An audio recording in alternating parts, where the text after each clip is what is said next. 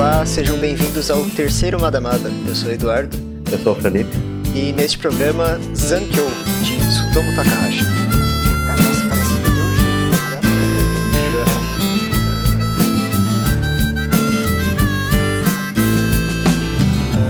Vai. Bora lá, demorou. É, muitos imprevistos, mas conseguimos, correto? Chegou a hora. Chegou a hora. Vamos lá então. Zankyo, que na tradução é reverberação, que vem a ser um grande tema no mangá. Mais pra frente a gente fala sobre isso. Foi lançado em 2015 e terminou no ano seguinte, 2016. Durou pouco mais de um ano aí a publicação, é, fechadinho, três volumes. E curiosamente ele é da Shogakukan, da, a mesma revista de Hireiraku e Tino Haddad, Big Comic Superior. A gente tem falado bastante dessa revista, né, nos últimos Sim, vídeos. Praticamente tudo. É, tô, tô- tô ficando incomodado com isso, tá na hora de É. dar uma fugida ali, viu? É, Tsutomu Takahashi, ele é um autor muito prolífico, né? Ele de- deu cria vários filhos aí. Enquanto ele publicava Zankyo em 2015, no mesmo ano estreou Black Box. Você chegou a ler? Black Box não. É, é um mangazinho de boxe que eu gosto bastante e que dói no coração saber que é, os scans não foram pra frente. Tem, tem scan de sete capítulos e vou te, vou te falar, viu, que é da hora ver a arte do Takahashi num mangá de porrada assim, sabe? É massa, É. cara. Vou- pra, dá pra esperar uma coisa mesmo, já que o cara tem uma arte mais, mais parruda assim, né? Então um mangá de violência assim, parece que fica interessante, né? É, é, violência é com ele mesmo. Sim. Tem uma, uns efeitos com uma guarda de nanquim lá que, nossa, fica bonitão. Vou te passar umas páginas depois. E lá ele usa bastante página dupla, diferente de, Zankyo, né? Que Aham. é, é bem eh, contada, assim, né? É, são bem, são bem poucos, mas são interessantes também, né? Sim, sim. É, é, então, Tsutomu Takahashi, a- a gente vai falar um pouco do autor aqui, porque é importante. É, a personalidade do Takahashi acaba ressoando muito no, no próprio mangá em si. A maioria das informações que a gente está jogando aqui foi retirada do documentário do Naoki Urasawa, né? O Manben. E graças a Deus tem esse documentário, porque se não fosse isso, esse cara seria um completo enigma pro, pra gente, porque não tem uma entrevista dele traduzida, não, não tem nada, sabe? Tudo em japonês. Pelo menos essa, esse documentário aí tá, tá em inglês e já dá pra ter alguma coisa, né? Sim, sim. É, no Japão, ele tem bastante renome por causa de Sky High, né? Um, um mangá dele que. O primeiro mangá é uma coletânea de one-shots, né? Depois teve um milhão de sequências porque fez sucesso. Eu li o primeiro e é bacaninha, é legal. Uhum. Acho que são dois volumes, na verdade. Mas aqui no ocidente eu sei que ele é conhecido por um mangá chamado Jiraishi, que é de detetive. Você já ouviu falar? Também não. É, esse eu nunca li e fiquei interessado. Mas é, eu fiquei mais interessado ainda porque eu queria ver como ele lida com o mangá mais comprido. Porque esse é mais longo, sabe? Se eu não me engano, é 19, 13 volumes ali. É bem fora da. é, do que eu já tinha lido dele, que foi só um shot e obra, obra curtinha. Aham. Fiquei curioso, vou dar uma olhada depois. E acho que até mudaram o nome, nem é Jiraishi aqui no ocidente. É um nome Tem um nome, nome, aham, o nome daqui mesmo, né? Aham, sim. Bom, bo- bora lá então falar do autor, né? É, informação basicona aqui, ele nasceu em 1965, então ele tem 55 anos. Fiz essa conta sozinho aqui. Viu? Sozinho. Agora, quem, quem sabe faz ao vivo. e por que, que é importante é, falar do passado dele? Vocês vão entender, né? Você viu que ele era. é, ele, ele participava de uma gangue de motoqueiro? É, no momento que ele ficou desiludido da vida, né? E, cabelão, cabelão amarelo, tocava guitarra, né? O Cara, ele era igualzinho o Kuwabara de Yu Hakusho. Era bem mesmo. Igualzinho Igual, mesmo. meu, foi muito legal pra mim ver que, tipo, é, delinquente, que, a retratação de delinquente que você vê em mangá é real, tá ligado? Tipo, mano, o Japão é muito doido, né, cara? Como é que os caras fazem aquele, é, tipo, cabelo com topete meio que formato de bosta, assim, laranja, Sim, mano? é, aquele, o trem amarelão, de longe de saca, né, mano? o cara Amarelo daquele- radioativo, não, É. maravilhoso, maravilhoso. Sim. E, e tem ele tocando umas musiquinhas lá no rock também, né? É, sim, é isso que você falou é um ponto, né? Porque ele era uma criança pura que, é, é, se eu não me engano, ou ele queria ser músico ou ele queria ser mangaka. E aí, conforme ele for crescendo, ele é, mangá não dá dinheiro, não, né? Vou, vou uhum. pra música aqui, vou pro, pra parte radical do negócio. E essa aura de rockstar é um negócio que ressoa muito nos mangás dele, né? É, Zankyo, é, tipo, a gente vai falar depois separadinho na hora das temáticas, mas Zankyo, ele quando você lê assim, você vê que tem um repúdio ao, ao normal, né? Num, você não pode ser normal fag, você tem que ser rockstar, né? Tem que ser diferenciado, diria alguns, né? Tem que ser um cara diferenciado. E, e ele compra muito essa, é, é, essa filosofia de é, você tem que ser Edge, né? De, o, o Zankyo é completamente é, Dark Edge. Né? Nossa senhora, é demais, Edge Kid o negócio. É, sim, tem muita, muita cena tipo, de, de imagem ou até de frase do personagem, né? De querendo dar de, de Edge, né? Nossa, pra, pra caralho, velho. Então, essa rebeldia meio que adolescente tá muito intrínseca no mangá dele e sem ser cringe, né? Tipo, é, é, honestão, porque não é um mangá que ele mente para você, ele não tenta ser pretencioso, né? Ele, ele é bem direto nas temáticas dele, não, não tem muito que, o que você tem que interpretar é, meio que entre as linhas, né? Ele é, ele é bem direto. Ele é bem direto mesmo, sabe o que ele quer falar. E isso faz parte também da, de como ele conduz a história, né? Porque no próprio documentário ele fala que isso, isso tá intrínseco na arte dele e na narrativa, que é o inesperado, né? Tem, tem muita reviravolta em Zankyo que eu penso assim, caraca, tipo, será que esse mangá foi planejado? Porque às vezes parece que ele foi mais curto do que deveria, sabe? Ele começa com uma estrutura e aí de repente ele muda isso? De uma hora é, pra outra. Muda, ele muda bem rápido, né? A estrutura dele, né? É, eu, eu acho que ele meio que tem o conceito e vai seguindo o feeling da história ali, o que ele acha que faz sentido. Eu acho que não, ele não tem um negócio escrito a longo prazo. Talvez tenha, mas não.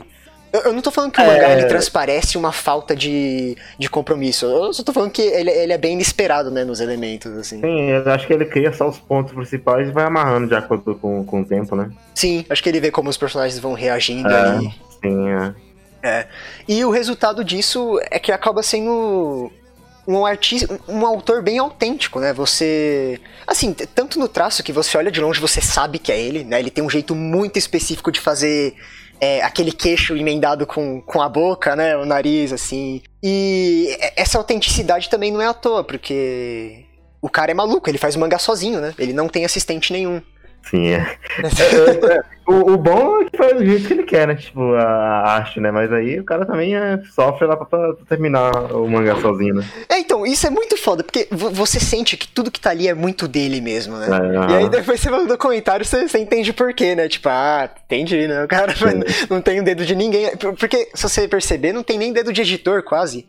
Tem página não. lá que ele não tem nem o é, eu acho que eles chamam de Genga, mas ele, ele não tem nem o, o, o, esboço assim de como vai ser as páginas e ele cria lá na hora e finaliza e entrega pra editora, sabe? Meio que parece que os caras confiam nele. Sim, é. Então é muito dele mesmo as coisas. E essa aura de rockstar meio que também é, ressoa na arte, né? Ela não é certinha, bonitinha, ela é barulhenta, poluída pra caralho, né? Sim, ele, ele faz um jeito meio diferente, né? A, a, a né? Eu gosto muito daquela da, da parte do comentário lá que eu achei mais interessante. Foi ele fazendo o cenário de fundo, né? Que ele não faz muito bem preciso lá, né? Ele faz. É, ficou bem legal, né? É, é, isso que é foda. Esse cenário. Eu... Tá, eu vou deixar pra falar mal depois. Vamos falar primeiro da, da parte boa, que é o. A, a técnica de grayscale dele, de, dos, dos tons de cinza, né? Normalmente mangá o pessoal usa retícula, né? E aqui você vê como tipo, você ser veterano, você ter é, tempo de carreira faz diferença, né? Que o cara desenvolveu uma técnica que, eu não sei, talvez tenha outros mangakas que usem, mas eu, eu nunca vi ninguém usar, sabe? Uhum. Que é, é muito. É, além de eficiente, ela é muito inteligente, porque ele faz a aguada de nanquim numa folha separada para quando ele for fazer a textura de gaze no Photoshop não zoar as linhas, né? Uhum. E aí, e, e, outra coisa inteligente também é porque ele, fazendo isso ele não estraga o original, né? Ele sempre tem um. O original conservado, né? Uhum. É, é, designers diriam que seria uma edição não destrutiva, sabe? Isso aí eu achei muito inteligente, muito foda. É, é, é a guarda de Nankin, né? Mas eu, eu, antes de ver o documentário, eu até tava pensando se era Sumi, aquela tinta chinesa lá, que é, parece Nankin, mas é mais aguada, assim. Uhum. Mas é, é a guarda de Nankin mesmo. Mas acho que, nos casos, os dois funcionariam. E outra coisa que eu notei, que muito inteligente dele, é porque as canetas que ele usa é, é uma que chama Fude Pen, né? Que é aquele bico de pincel. E outra que é meio que caneta esferográfica, né? Que é, tem aquela bolinha na ponta de metal. Aham. Uhum. É, é muito inteligente dele fazer separado, porque pelo menos na, as que eu usei, a maioria das Fude Pens, elas não são é, resistentes à água. Então se fizesse essa aguada, cagaria toda a linha do, da, da página, tá ligado? Aham, uhum, estragaria, né? Sim, sim. Então eu acho que talvez ele já tenha se fudido com isso, talvez ele, né, no meio de desenvolver a técnica, assim, porque é muito inteligente mesmo. É, Parece que ele dá uma acelerada também no processo, né, também, né? É, ele tem essa, essa filosofia aí também, né, de que tudo tem que ser é, orgânico e, e, rápido, né, que, como se fosse um show de rock ao vivo, né, ele fala. Sim, é. é tipo, se ele erra, ele não vai corrigir. É, é aquilo que saiu, é, é, é eu, eu, sinto que é bem verdadeiro. Eu, eu, eu sei que as pessoas podem olhar para isso e achar meio é, pouco caso, né? Não, não faz com tanto capricho, mas eu, eu senti bastante autenticidade de, dessa fala dele, sabe? Pareceu bem honesto. Acho que uhum. não é uhum. pra. Só, só também pra acelerar as coisas. Acho que é essa filosofia dele mesmo, de entregar tudo direto e o que saiu de primeira, sabe? Ah, e, e, também acaba sendo meio que algo único, né? Quando, quando, pelo fato dele não fazer algo certinho assim, né? É, é o inesperado, né? Que ah, tanto fala. É, e também, é, assim, de fato, tem essa parte da agilidade, né? Porque o cara é um monstro, ele finalizou 15 páginas no meio de 24 horas. É, quem faz isso? Que mangaka sem assistente faz isso? Me fala. Nem, nem que assistente faz isso, cara. O cara é uma. Não, não, aquele vídeo do Cristiano Ronaldo. um monstro, uma máquina, uma besta enjaulada é, com ódio. É um cara acima da média, né? Um cara ali. Ai, ai. E meio que falar dele como pessoa é importante porque é como se a gente estivesse falando de é, tudo que cerca o quadrinho. A arte, o ritmo de quadrinização dele. É, é, tudo reflete a personalidade dele. Essa. meio que. É, é, estranho chamar de harmonia, já com. já que é, é tudo tão barulhento, né? Mas é, é uma harmonia perfeita, assim, do, do autor com a obra, sabe? Sim, representa muito né, o que ele é na obra. Pra caralho, o, mano, o ritmo do mangá, ele é pauleira, sabe? Ele é acontecimento atrás de acontecimento e até as cenas de ação. Eu, eu tava reparando aqui que o, o, estilo dele meio cinematográfico, assim, me lembra um pouco Hiroaki Samura, o de Blade of the Immortal. Uhum. O, os ângulos que ele pega, assim. Tipo, por exemplo, quando ele mostra um cara apontando a arma, ele não faz um quadro seguinte da bala saindo. Ele já, já corta pro cara caído machucado, tá ligado? Uhum ou ele compila todas essas ações em um quadro só.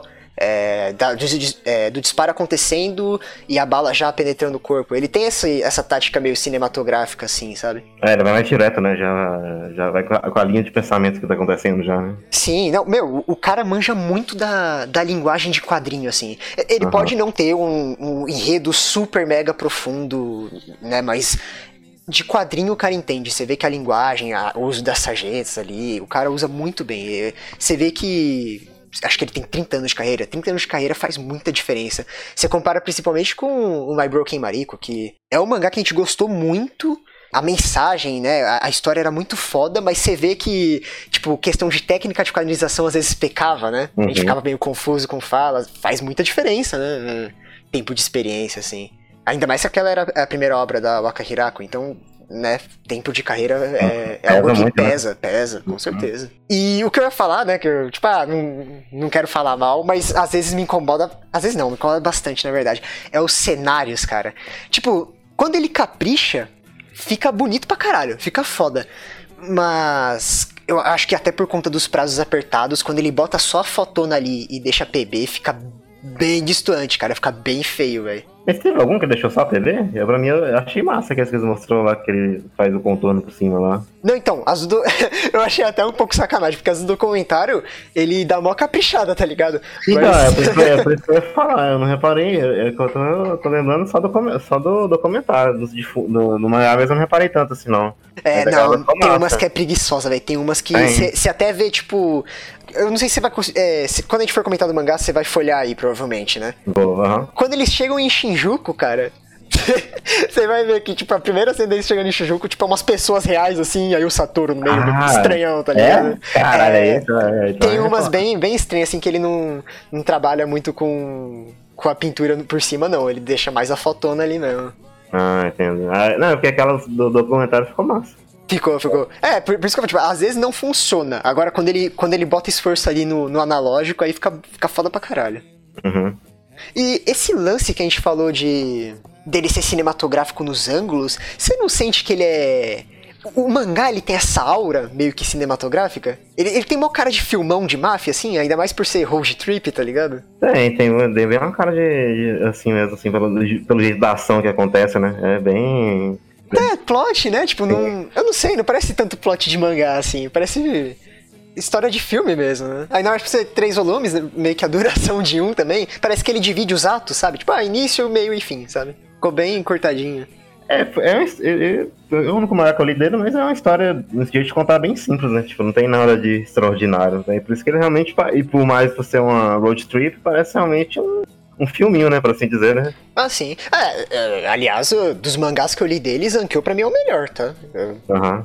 eu, eu, gosto bastante de Zankyo. Eu não acho excelente, maravilhoso, mas eu gosto bastante. O, é que eu também li pouca coisa dele, né? Eu li muito One Shot e o Sky High. O Sky High, por ser coletânea de histórias, ele acaba tendo história boa, história ruim, sabe? Mas é, acaba caindo nessa, nesse negócio de coletânea, né? Sempre tem a maioria é sempre a história meio bunda. É, você pode pegar só algum tanto que, é, que realmente vale a pena. Assim, é, né? Eu acho que nem Inyo Asano escapa disso. Sim. Eu acho que até as dele tem isso. É porque aí é, o cara vai, vai brincando, né, com, com as histórias e com a arte, praticamente. Então pode sair muita coisa ruim também, né, praticamente, né? Ah, é, e, e, é completamente isso, porque Sky High ah. ele tem um conceito, e aí ele tenta explorar o máximo que dá lá, e às vezes você vê que a fonte seca, e eu não ah, sei nem como que esse negócio tem tanta sequência. Fiquei um pouco com medo, assim, de, de ler, mas... Uhum. Sei lá, né, vai que ele deu uma revigorada no tema. Enfim, para fechar essa é, esse bloco aqui que a gente fala do autor, é só jogar uma, uma curiosidade aqui que na época, né, que ele usava assistente, né? Porque até o mangá atual, atual entre aspas, né, de nazismo lá dele, ele também tava fazendo sozinho. O Nossa, como é que eu pronunciei esse nome, velho? Neo, eu acho. É... Essa é uma pronúncia uma doida, mas é, vai ser Neo mesmo aí. é, o, o Jiraishi, que foi o que bombou aqui no ocidente, sabe quem era assistente dele na época, cara? Quem? Tsutomu Nihei. Oxi, sério? Autor de Blame, Omega, Sidone no Kishi. Caralho! Eu acho muito é, curioso porque quem foi uma vez, é, na época de Blame, aliás, assistente do Nihei foi a Kei Hayashida. E se você pegar os três, você vê que os três têm meio que a mesma filosofia de. É, traço meio que mostra é, sujeira, sabe? Não, não, é uma linha bonitinha, é mais poluído. Nossa, agora lembrando mesmo de Blame, é bem, é bem essa vibe mesmo, né? Curioso, né, cara? Tipo, é diferente, mas você vê que a filosofia é a mesma e cada um aperfeiçoou do seu jeito, né? Seu, foi, foi pro seu, seu, próprio caminho, né? A Sim. base é a mesma, né? Uhum, Cara, eu achei muito legal isso que, tipo, você vê de onde foi saindo as coisas, sabe? Cara, é pressa aí foi. Estou surpreso, devo dizer. Não, eu, eu descobri muito aleatório, porque eu vou, vou pesquisar aqui entrevista do Tsutomu Takahashi. E aí ah. aparecia Tsutomu Nihei em vez de Tsutomu Takahashi. Aí eu fui lendo umas ali só por curiosidade.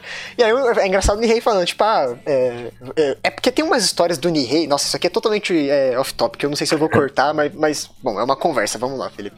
Tipo, é, tem uns papos de que o Nihei é, trabalhou nos Estados Unidos uma época, né? Com um quadrinho americano. Certo. E aí, é, nessa entrevista, eu não sei se foi essa época, porque ele começa a entrevista falando que voltou pro Japão e não conseguia emprego nem fudendo. Ele batia nas portas de editora e, tipo, ah, tá, beleza. Ninguém pegava, tá ligado? Uhum. E aí ele começou a trabalhar com o Tsutomu Takahashi. Aí ele saiu pra tentar um bagulho autoral e parece que não conseguiu de novo. E aí ele voltou pro Takahashi de novo, tá ligado? então, tipo, é, ainda bem que ele aceitava assistente na época, assim, porque Sim. hoje em dia não, não teria essa chance, né? Já pensou, perderíamos um, um Nihei na indústria? Sim, caralho, que história, mano? Timeline maluca, né, velho? Aham. Uhum. Nada, nada, né? É, passando pros personagens agora, na verdade, eu tava pensando, né? Nos últimos programas, a gente conseguiu fazer é, todo um bloco sem spoilers é, e falar um pouco dos personagens, do que compõe a história. Só que aqui é, é meio perigoso falar dos personagens, então a gente vai deixar pra parte com spoilers, porque parte da graça da leitura é você meio que conhecendo eles durante o, o mangá, porque é, eles são meio que orgânicos, eles vão desenvolvendo e, e, mostrando um pouquinho do background durante o mangá, né? No primeiro volume você é, não tem, tem muita exposição. Tem que ser, tem que ser, tem que ser. É. é o, o, primeiro volume ele é muito na loucura que ele começa, né? Depois que ele vai voltando um pouco. Aham, uhum. é melhor deixar pra depois mesmo. É, e, e, assim como os personagens, é, os temas também. Eu acho que não é tão legal a gente ficar conversando, porque ele é um mangá nesse sentido. É, essa é uma, eu acho uma grande qualidade ele é um mangá muito vivo. A, a temática do mangá, ela vai se, se transformando, né? é, ela vai se desenvolvendo assim tematicamente conforme você vai consumindo. Porque o primeiro volume, ele, ele aborda sobre um pouco, talvez, poder sobre a cabeça, né? Tipo, é, é, a gente vai, vai conversar um pouquinho é, disso mais pra é, frente, mas... É, é, mais sobre poder, poder, poder de forma geral. É, assim. É, é, população armada, né? Tipo, esse tipo de coisa. E aí, o segundo volume já é outra coisa. E, e, e o segundo volume é meio que a temática que vai... É, a temática principal, na verdade, né? Que vai seguindo até o final. É, porque aí vai desenvolver o final. Uhum. É, então... Também não... Mas o, eu o, primeiro, o, primeiro, o primeiro tema volta ainda no, no finalzinho, mas é mais fraco, né? Sim, é, é porque no, no, primeiro volume eu, eu, eu, não acho nem que é a temática em si. Ah, não, sim, mas eu falo, tipo, ele não fica jogado, depois ele volta, fala no finalzinho ainda. Ah, sim, sim, sim. É, é, isso é um bom toque que você deu. Na verdade, ele também. É, vamos aproveitar o assunto então e falar um pouco da, é, das temáticas ali do primeiro volume, pode ser? Pode ser. Uhum. A gente tá forçando um pouco a barra aqui porque eu não sei o que você acha, mas Discussão sobre população armada. Você acha que foi um tema que ele fez com intenção ou foi algo não. que é, tá, ok, também não. essa, é intenção, essa é a intenção mesmo. É, é, dá pra você discutir porque acaba pegando, né? Mas não, não foi, acho que eu acredito que não tenha sido a intenção dele. É, tipo, ele expõe uma mudança do protagonista ah. quando ele, ele, ele obtém é, o item mágico, né? A arma. Mas eu acho que é uma leitura que a obra meio que acabou dando pra si. É, meio que a nossa leitura acabou dando, porque eu, eu não vejo isso sendo muito. Ele levanta. Eu não, eu não sei se ele discute no mangá, né? É, eu acho que é, é, é, o tipo de coisa que dá pra você pegar também, por exemplo, Death Note, o cara só joga lá a ideia, tá ligado? E não, mas não aprofunda, tá ligado? Acho que seria o mesmo, seria mesmo exemplo daqui, sabe? Ele só joga a ideia lá, mas ele não, não tem intenção de aprofundar isso. Sim, né? ainda mais porque um grande tema nesse começo é a fuga do pacato, né? É, a, é você fugir do marasmo. E a arma, ela meio que tem uma representação positiva, porque ela representa a porta de saída, né? Meio que a porta de entrada para uma é, vida com significado. Sim. Então acho que realmente é uma discussão que a gente vai ter na parte com spoilers ali. Ou não, talvez a gente já tá tendo agora, acho que não, não vai é, ter muito lucro trazer ela depois, mas eu acho que não é, não é o mangá que, que traz ela, não. É mais leitura, é, né? Só pelo fato dele, por exemplo, não abordar a, muita consequência de tipo que a arma pode trazer, tá ligado? Tipo, sei lá, a morte de alguém assim, tá ligado? Tirando uma coisinha lá que acontece lá, mas não é tão assim importante, tá ligado? Uhum. É, não tem uma abordagem assim, tá ligado? Não, não é, nem, não é, nem, muito realista, né? Sim, é. Ah, tipo, tá, as pessoas morrem, é, passa, vai. Se, se, você vê, parece realmente a estrutura daquela de de como construir um herói, tá ligado? Que você tem um item mágico aí, tá ligado? Que, o, que um mestre velho dá, sabe? Tipo, e é basicamente isso, tá ligado? Nesse caso é, é uma arma mesmo, sabe? Caralho, é total isso, só que no caso um anti-herói, né? Sim, é um anti-herói, tá ligado? É um, Dark Hero, né? Tipo... Sim, aham. -huh. é, faz sentido. Bom, bom ponto aí, viu? Aham. É, mas é. Enfim, tem, tem esse é, peso temático da arma, né? Dela representar é, uma saída para os problemas, né? Tanto da, de uma forma ativa, tanto passiva, né? Sei lá, por, por meio de homicídio, suicídio, sei lá, intimidação, algo assim. Mas ela tem essa representação de abrir a porta para é, algo fora do comum, né? Sim, algo fora do, do, do, seu próprio poder, né? Um poder externo, né? Praticamente, né? É, e como dito anteriormente, né? É, o normal é demérito, né? Hum. Você tem que ser rockstar, você não, não, não é digno você ser um membro da sociedade. Tem que ser punk. É, outro tema também que não sei se acaba sendo a mesma coisa, acho que não. Que é o tema de é, cruzar a linha. Esse tema ele até verbaliza bastante, né? Sim, verbaliza bastante mesmo. É, eu até tava pensando que. Eu, eu acho que eu tô forçando a leitura aqui, mas a, as linhas nas capas dos volumes talvez seja isso, porque o primeiro volume tem, tem pouca linha. E aí depois vai ficando mais caótico no, na capa do 2 e do 3, é, sabe? do 2 e do 3. É, dá pra, esse, esse, aí eu acho que dá pra, dá pra colocar, porque realmente ele tá. Do, até, acho que é no primeiro capítulo, né? Que ele já fala. Os, os primeiros capítulos já falam, né? Tipo, já cruzou a linha e tal, né? Há muito tempo, coisa do tipo. Ou seja, não lembro onde que ele mandou uma frase dessa aí, tá ligado? Ah, primeiro capítulo mesmo, quando ele reencontra o maluco do fliperama. Ah, então, é, é então, essa aí dá pra tirar, essa aí realmente dá pra tirar, ainda mais pelo fato dele, de acordo com o, o, mangá, tá ligado? Os volumes e tal, aí realmente dá pra pegar essa.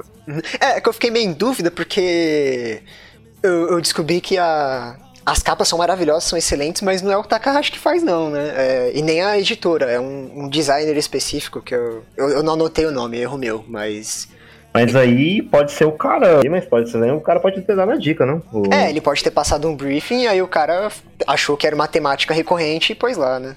Sim, então, e mais levando em conta que o cara faz o manga sozinho, eu, eu acho meio difícil o cara não ter envolvimento em nada, tá ligado? Na capa, tá ligado? Uhum. Pelo menos uma, ideia geral, sabe? É, é, a ilustração ele faz, né? Então alguma Sim. conversa tem com, com o designer, Sim, com certeza. Tem, com certeza. tem que ter, senão é, e aliás, só fazer um parênteses aqui que o Tsutomu Takahashi, é, eu, eu, já fiz esse tweet, eu, acho que uma, sei lá, umas duas vezes, porque eu sou um papagaio, que ele tem as melhores capas de um mangá de boxe. Na mídia inteira. Ninguém tem uma capa de mangá de boxe melhor que as dele. E aí eu descobri que era por causa desse designer. Ele trabalhou em Zankyo, é, em Black Box e em Shido, que é um, um mangá de samurai lá dele. E aí, uhum. então, eu, tipo, o cara é foda, sabe? O cara manja mesmo. Fica, meu, as capas de boxe dele, é, de mangá de boxe dele, parece pôster de, de anúncio de luta mesmo, sabe? Sim, é bem, é bem diferente, é bem bonito, né? É animal, Chama... é animal. Vou, vou pôr no vídeo aí pra galera ver. Chama atenção, né? Muito foda, muito foda. Uhum. Enfim, nossa, onde a gente tava? Ah, no, no, no tema de cruzar a linha, né? Sim. É, eu, eu, acho que isso meio que casa com, na verdade, o tema anterior, que representa a entrada nesse mundo, né? Um mundo onde você procura significado pra sua vida, né? Você, o, o, o, moleque começa a ter um desenvolvimento a partir disso no começo, né? Sim, é, é o ponto o ponto que até o, se desenvolve no primeiro capítulo, né? Que o cara meio que dá a dica pra ele, né? Tipo, você vai ficar aí, né? Vegetando aí, né? Praticamente. É, vai, vai panguar aí. Aham. Uhum. Vai panguar é um, é um termo muito bom, parabéns. Tá? é, não foi eu que criei, não, então. Não, mas é tipo, ter lembrado, né? e é, o último tema, assim, que a gente vai comentar, que é pra não estragar a experiência de ninguém, meio que o fruto do seu contexto, e, e aqui eu volto na, no título do mangá, que Zankyo é, significa é, reverberação, né? Uhum. E isso é um negócio que eu acho muito legal, porque começa no primeiro volume, dá uma sumida e volta no final para fechar lindamente. Que é esse negócio de que você é, é meio que fruto do seu contexto você. A, a, sua bagagem meio que vai determinar o, o, o, seu final, o restante da sua vida. Eu consigo ver isso uma relação muito clara do, do protagonista, é, falando de forma vaga aqui, pro moleque. Sim, pro, pro menino lá no final, né, praticamente, né? É, é. Eu, isso eu achei que ele amarrou perfeitamente, assim. Parabéns, viu? É, sim, foi, foi um ponto que ele conseguiu amarrar bem mesmo aí. E, e funciona muito bem, né, pelo passado do, do, do Satoru, né, com o personagem principal, né? Tipo, levando em tudo que ele viveu, né, e tal, né? Bastante bastante. É, é bem breve, mas ele acaba explanando isso, né? Em um determinado é, ponto ali. Bastante mesmo. É. Enfim, é, para fechar esse bloco aqui então, é, vou falar a sinopse. E aí, se você não leu o mangá, é, não continue nesse vídeo, ok? Ok, vamos lá. É, o mangá começa com a sedutora proposta desse ex-yakuza, que a gente comentou aqui por alto, ao protagonista, né? O, o velho meio que já tá é prestes a morrer, já tá de cama. Para que o garoto acabe com o sofrimento dele, ele acaba oferecendo a arma que seria utilizada né, nessa ação e 5 milhões de dinheiros. Deve ser em yen, né? É, yen, uhum. é. E a possibilidade de meio que tirar a própria vida do marasmo, né? De abrir a, a porta para as possibilidades, né? De sair do normal, do pacato. Uhum. E a partir daqui é, é o Satoru, o protagonista, é, meio que. É, uma, é discutível isso, mas mergulhando na, na sua verdadeira essência, né? E como é um mangá Ed pra caralho na, na sua própria escuridão, né? Sei lá. Aham. Bu- Bom. buscando um caminho na escuridão, é isso aí, aí. É, é o Sasuke 2.0. Não, Ah. não é. Não é. Não é não, pô. Vale. É. Bom, enfim, então, é, se você não leu o Zankyo, é, não estrague sua experiência, não continue escutando. É, vai lá ler, depois se você quiser, você volta aqui, beleza? Alô? Bora. Caralho, era pra falar alguma coisa? Sei lá, só um, tipo, é, beleza, beleza. Perdão, pô. Coach law called Denise, said he'd be home late, earning money on the side to put food on their plate. Only trying to provide, but it sealed his fate. Selling bootleg tapes by the subway train. When the cops came through in an hour or two, they unloaded hot lead through his valid excuse. Proven black and blue can mean more than a bruise, leaving one less scene. Começando o mangá então em si, Zankyo Volume 1. Bora lá. É, vamos aproveitar esse começo aqui de Zankyo então, porque eu acho que ele é a única oportunidade que a gente vai ter pra falar um pouco do velho, né? Do, É, bas- basicamente é. do Yakuza. É, ele acaba fazendo uma pontezinha lá no volume 3, é porque acho que ele volta pra, pra cidade lá, né? A- eu, não- eu nem sei qual é o nome da cidade, a cidade industrial, né? Uhum. Então, vamos lá. Eu queria falar um pouco sobre esse conceito de de morte do Yakuza, porque pra mim não faz sentido nenhum, velho. Que ele fala que ele não. é, é, pelos atos que ele já fez na vida, ele não merece é, morrer, tipo, de doença, de causas naturais, sabe? Seria uma morte calma. E, tipo, pelo tipo de coisa que ele faz, né? Tipo, assassinato, coisa do tipo, acho que não realmente faz sentido, entendeu? É, eu acho que isso é relativo, mano. Eu acho que morrer é, de doença assim, é muito pior, velho. É muito mais doloroso. É, porque- ele, ele mesmo acha isso. Ele até fala que o, o- o Satoru, ele é. ele- tipo, ele tem é, é, essa Então. parte maligna da personalidade dele, porque fica vendo ele definhar na cama.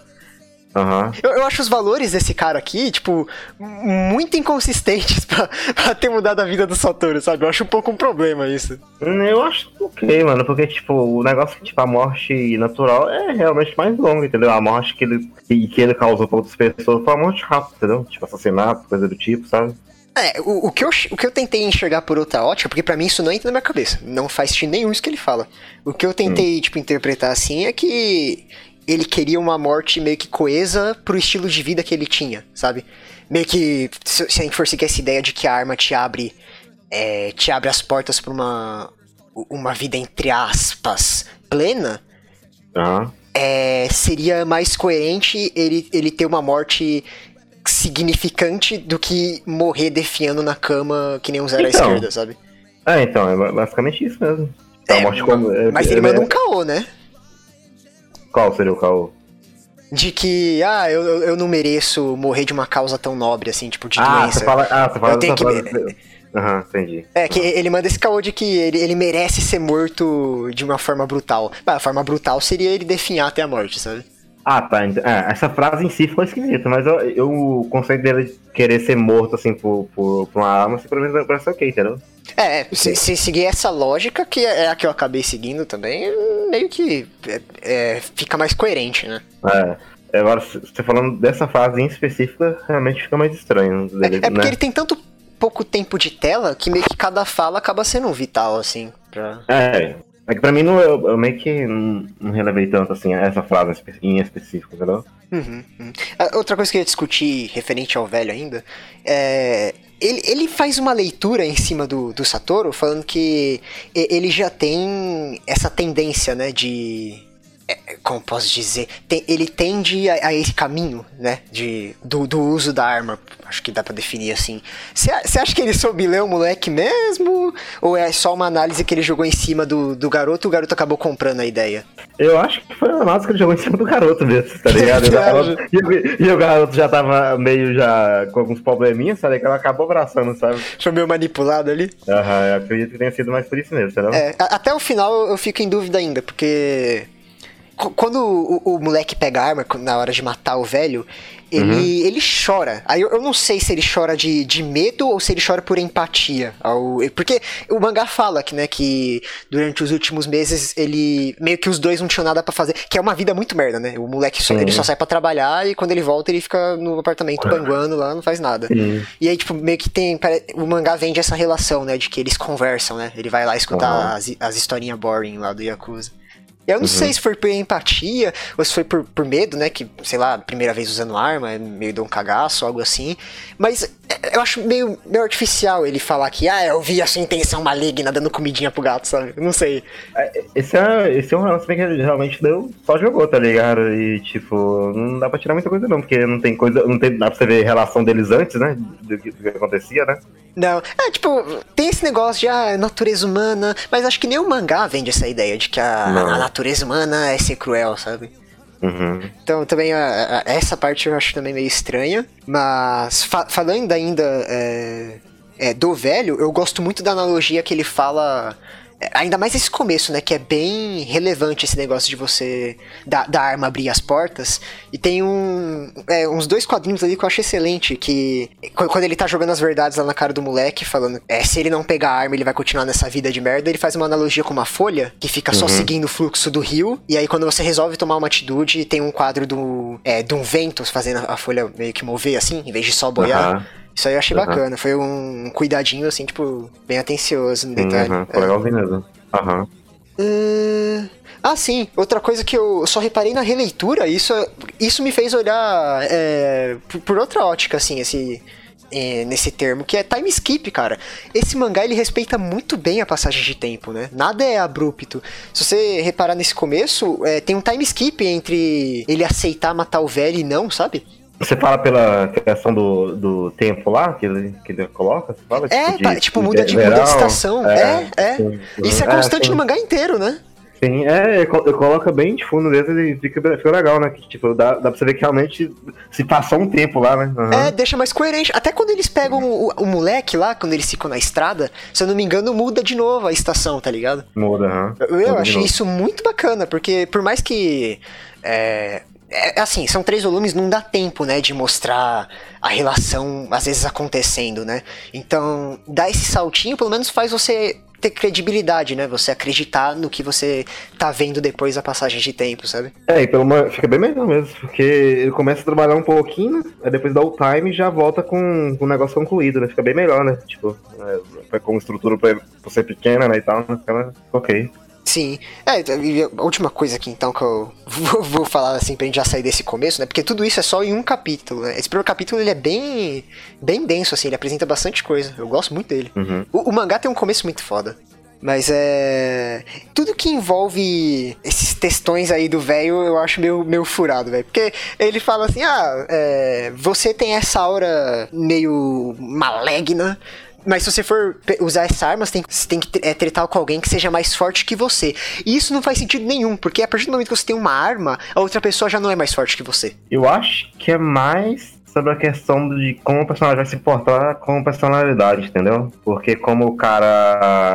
Até vezes acontece nesse capítulo, é, o cara tinha problema naquele bullyzinho lá, né? O, o cara e nunca conseguiu se conter com ele, entendeu? Tipo, não conseguiu fazer nada, revidar com ele no momento que ele pega a arma, ele já consegue, entendeu? Então acho que isso é mais tipo uma coisa pra dar o, dar, dar o gatilho pra ele, tá ligado? Ver realmente que realmente a arma vai mudar ele, sabe? É, eu sei, mas para mim o problema ainda é, é, é, na raiz ali do, do que ele fala, porque não faz sentido nenhum. A partir do momento que você tem uma arma, a, a, aquele, aquele cara que te fazia bullying já não é mais forte que você.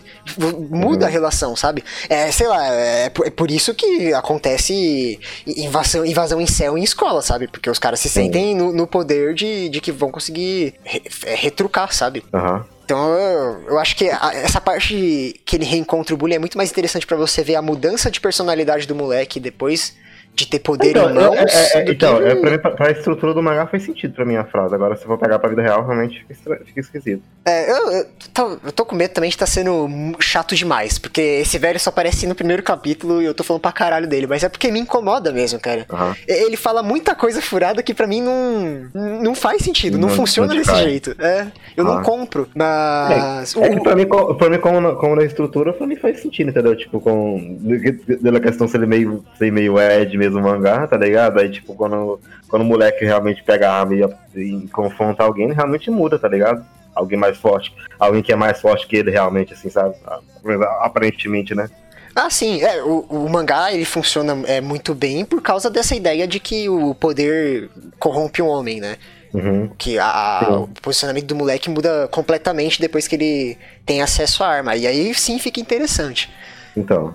É, então, é, pra mim, faz, pra mim essa frase dele ainda encaixa muito bem na, como o mangá vai levando, entendeu? Uhum. É, é que você, é que você- eu, entendi, eu entendi seu ponto. Você quer fa- meio pegar isso pra, pra realidade. Realmente, pra realidade, realmente fica esquisito mesmo, né? Ah, Tipo, não, não só só pela realidade também, mas. é, como eu posso dizer? Mas o discurso meio que como mensagem, sabe? Eu sei que a mensagem não é pra gente, é pro moleque, mas ainda assim tem, tem que fazer sentido, sabe? O texto, sei lá.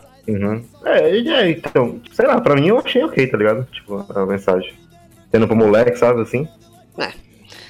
O- Outra constante que eu lembrei aqui agora, que a gente tava falando bastante dele encontrar o, o bullying lá do arcade, é que é uma constante nesse, mega, nesse mangá, né? Não importa se o cara tá envolvido com máfia ou não, sempre que alguém vê arma nesse mangá, é, as pessoas entram em pânico absoluto e num cagaço foda, né? Não tem ninguém aham. que é. Assim, tirando um personagem que eu não gosto, que é o, o chefe da máfia lá, o, o chefe do Ojima lá, o careca. Uhum. Ele é o único que, que fica dançando, fazendo besteira, mas o resto é tudo mais realista, assim, né? Tipo, entra em pânico quando vê a arma. né? Todo mundo, nos três volumes, eu acho isso bem con- consistente, eu acho isso legal. É, é, é, e é bom que todos, todos os momentos a galera não esperava que, que o Satoru fosse sacar a arma, né, naquele, naquele É sempre o trunfo, né? Sempre o mais quatro Sim, é. do Uno quando ele sai. Sim, sim, é, é, é bem isso mesmo. Por isso que fica bem legal, né? Quando a galera se surpreende, né? Fica bem, bem legal mesmo.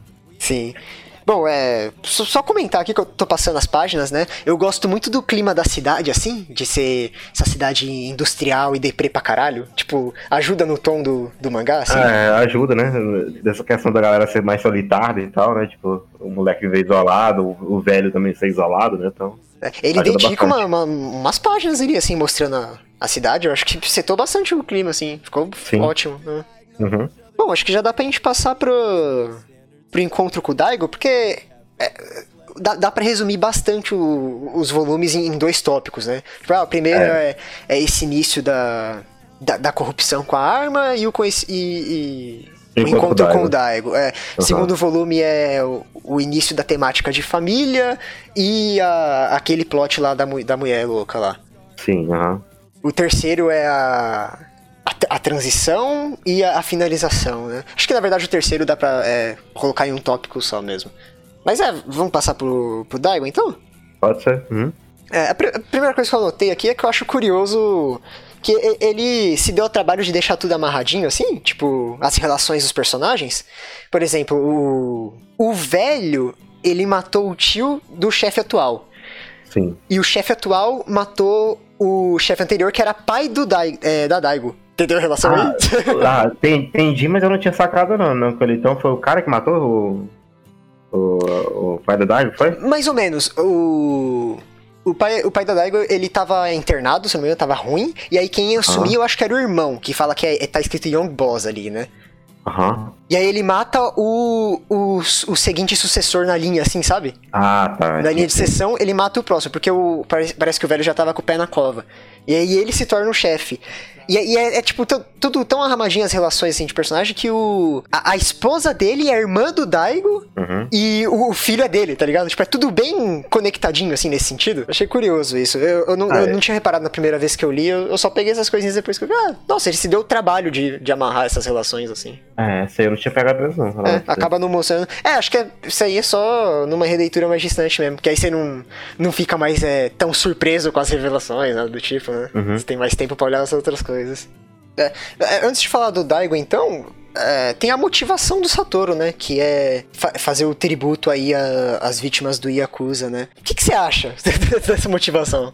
Qualquer coisa. Ele só botou pra, pro cara sair de lá, tá ligado? E, e, e ter algum envolvimento com, com os Yakuza, sabe? Então, é meio bobo, mas para mim eu comprei, fez sentido, porque meio que o moleque ele já era vazio, ele já não tinha nada. Então ele precisava só de qualquer desculpa pra é, então. começar alguma jornada, sabe? Então, é, é, então, eu pra mim acho meio fraco, tá? porque mas também não tinha como você ir, ir, muito longe disso, tá ligado? Mas é meio, sei lá, tá ligado? Que, tipo, ele é tão sem rumo que ele vai, tá ligado? Tipo, uhum. vou lá. E outra coisa que eu acho muito. É, isso eu acho estranho. É que, assim, valor moral nesse mangá, ele. ele não existe. O próprio mangá comenta isso. Tipo, é, não, não, não tem moralidade. Aqui é. Todo mundo é, é Ed pra caralho. Só que uhum. o Satoru ele, valor, ele valoriza demais é, promessa de morte. Eu acho isso curioso. Tipo, é um traço dele. Uhum. Por exemplo, quando o, o, o, Daigo morre, ele começa a valorizar muito mais o significado de família do que ele valorizava antes no volume 2, sabe? Sim, é, é bem isso mesmo, só depois da morte, né? É, tipo, uhum. eu achei curioso isso. Eu não, eu não, sei nem se eu acho, sei lá, bom, ruim. Eu acho interessante. Porque uhum. é uma, uma, característica dele. Ele valoriza é, especificamente promessas de morte. Se a pessoa estiver viva, foda-se, aí não, não conta. aí foda-se, agora você morreu, tem que cumprir, né? é, exatamente. Acho que, sei lá, tem medo de fantasma, não sei. é, vamos falar da, é, da Daigo, então. A, a, relação dela com, com o chefe não tem muito de que discutir, é, é, é abusiva, né? E ela só quer é. sair dali. Uma coisa que eu acho interessante é que ela quer ir pra Shinjuku. E, se eu não me engano, se eu não estiver falando merda, é, se eu tiver, desculpa, mas eu acho que Shinjuku, ele é o lugar que as pessoas diferentes vão se encontrar, sabe? Pessoas que não se encaixam em sociedade. Tem muita loja de roupa, sabe? Ela, ela gosta de se vestir, sabe? Coisa do tipo. Tem até um, é um comecinho do segundo volume que, tipo, ah, por que você gastou tanto dinheiro nesse casaco? Ah, é mó bonito, sabe? Tipo, tem, uhum. Acho que tem esse traço também. E o Satoru, ele só decide levar ela é, para viajar com ele depois que ele descobre o gênero biológico dela é homem, né? Sim, que aí. Eu, então, a, a, leitura que eu tive disso, que ela é uma pessoa também que, que não consegue se encaixar, né? Que não, não tem lugar onde ela tá agora. Antes era só uma, uma mulher, né, pra ele, né? Tipo assim, né? depois que ele vê que ela tem, né? Um, tem, tem algo diferente, né? Aí ele se interessa e chama ela. E chama ela, né? Então, é, é, vamos, vamos tirar esse elefante da sala que a gente tá evitando falar, porque a gente sabe que a gente não, não sabe falar disso. Que é ah. a, a Daigo, é, ele é uma mulher transgênero, né? Sim. Só que eu não sei eu não sei se o mangá ele aborda isso é, de uma forma boa ou ruim. Tipo, às vezes eu acho que ele trata com muita sensibilidade e às vezes eu acho que o Takahashi é um completo babaca, às vezes, sabe? Então, a parte que era só o Daigo, sei lá, eu não, tô, não tô muito critério pra isso, mas eu acho ok. Mas a parte finalzinha tem umas coisinhas que me incomodam, tá ligado? Na, que, que, foca mais no Satoru, tá ligado? Ah, então, é, não. Pra mim, eu. Eu acho que aquilo lá não, não, não, tem nada a ver com ele se identificar com o gênero feminino ou não. Eu acho que ele só meio que virou drag por vingança mesmo, sabe? Acho que era só não, ah, o melhor não, jeito eu possível. Não sei o, em si o Satoru, mas o que envolve ele lá, tá ligado? Ah, é. sei, o barzinho lá. Aham, sim. Ah, não, não vi nenhum problema, mas chegando lá você me fala, não sei. Eu... Tá. Não, não lembro de nenhum problema disso. Mas eu, eu, só, só queria falar meio da representação do Daigo mesmo. Porque às vezes ele é, ele é tão sensível. Tipo, eu até ia comentar isso, vou aproveitar agora. Que é. No meio de tanta merda, no meio de é, tanta coisa ruim acontecendo nesse mangá, ele ainda tem tempo, né, para mostrar é, cenas acalentadoras e bonitinhas. Tem uma, tem uma parte nesse volume 1 que é o, o Dojima lá é, estupra a Daigo, né? Ele obriga ela a fazer coisas. É, quando ela sai, é, ela meio que se sente é, livre, e aí tem ela dançando assim no meio da neve, sabe? Tipo, é uma, só uma uhum. página dupla, não, tem mais. Mas eu achei tão bonito. E depois volta nos momentos de família tal. Uhum. Ainda tem espaço para Ele não é completamente. É, é de kid cool pra caralho, né? Ele ainda tem. Ele é sensível ainda. Uhum. Só que me incomoda que às vezes. Uh, parece tão gratuito quando, quando ela dá uma facada no. Aliás, nossa, caralho.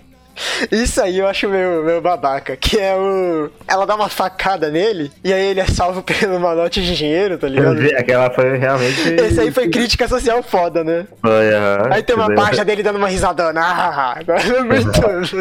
Essa aí foi uma cena desnecessária. é muito crítica social foda. Olha aqui, que irônico. Ah, Aliás, eu, eu, não gosto muito como o dinheiro é tratado nesse mangá, não, velho. Porque. Caralho, é, é, é uma motivação bunda pra, pra vilãzinha lá do segundo volume.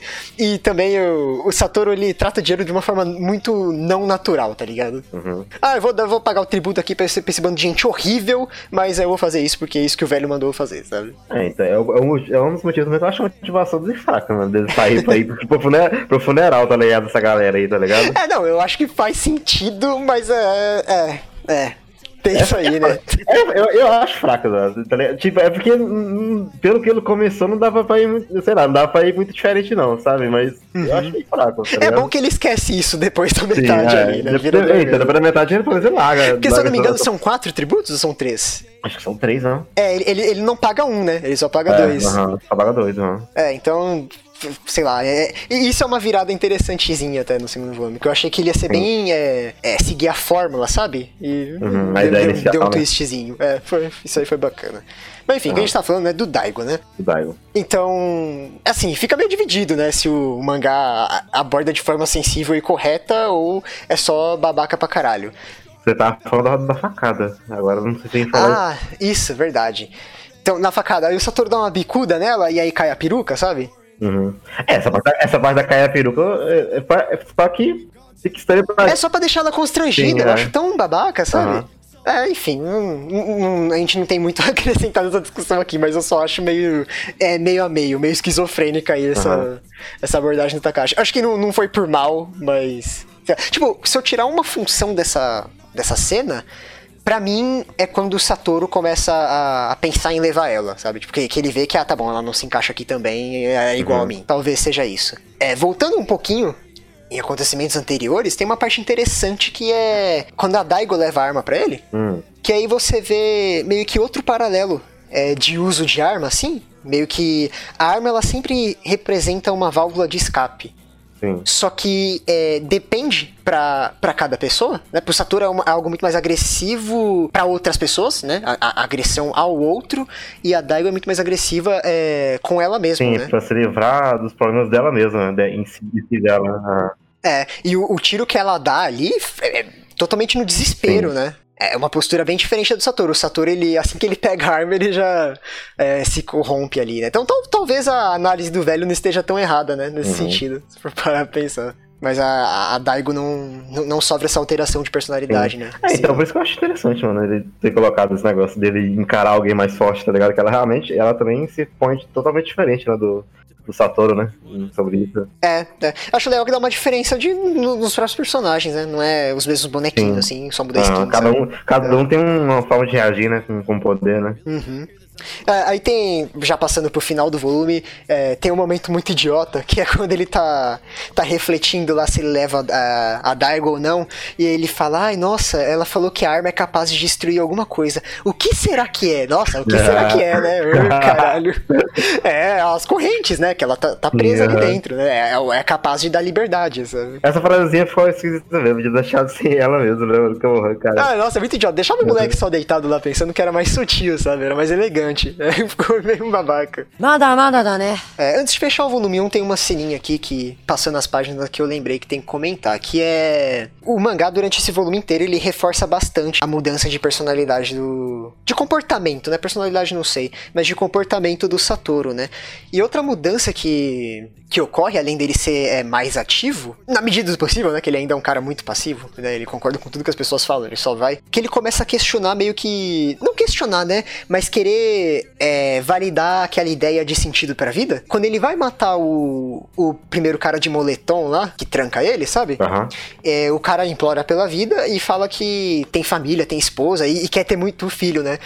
E nessa parte o Satoru ele fala, tipo, ah, nossa, que normal fag você, né? Meio que fala é. isso, sabe? Tipo, ah, isso, isso não, é, não tem nada diferente nisso, sabe? O sentido da vida para ele é algo muito mais meio que rock and roll mesmo, de novo, voltando com isso, sabe? É. a- a- algo próprio, né? Tipo, aquilo lá é muito algo que todo mundo falaria, né? Tipo, É, é muito clichê. É, o, é, ele quer ser o, o, o cara diferente, Sim. né? Tipo, você tem que ter uma motivação única, assim, meio que isso. É, é, não, é, não é meio, não é bem questionar, né? Mas é querer validar o próprio valor dele que ele dá pra sentido é, de vida, assim, né? uhum. Faz sentido Sim, pro é, o que personagem. ele quer fazer ali é só comprovando o que ele já pensa, né? Tipo, o modo dele. É, faz sentido. Sim, é, o padrão é Uhum. ruim. É, é um verdadeiro Edlord. Você é o Eduardo três anos atrás, tá? Só pra deixar. Não, eu sou um cara argentino. nada, nada, nada, né?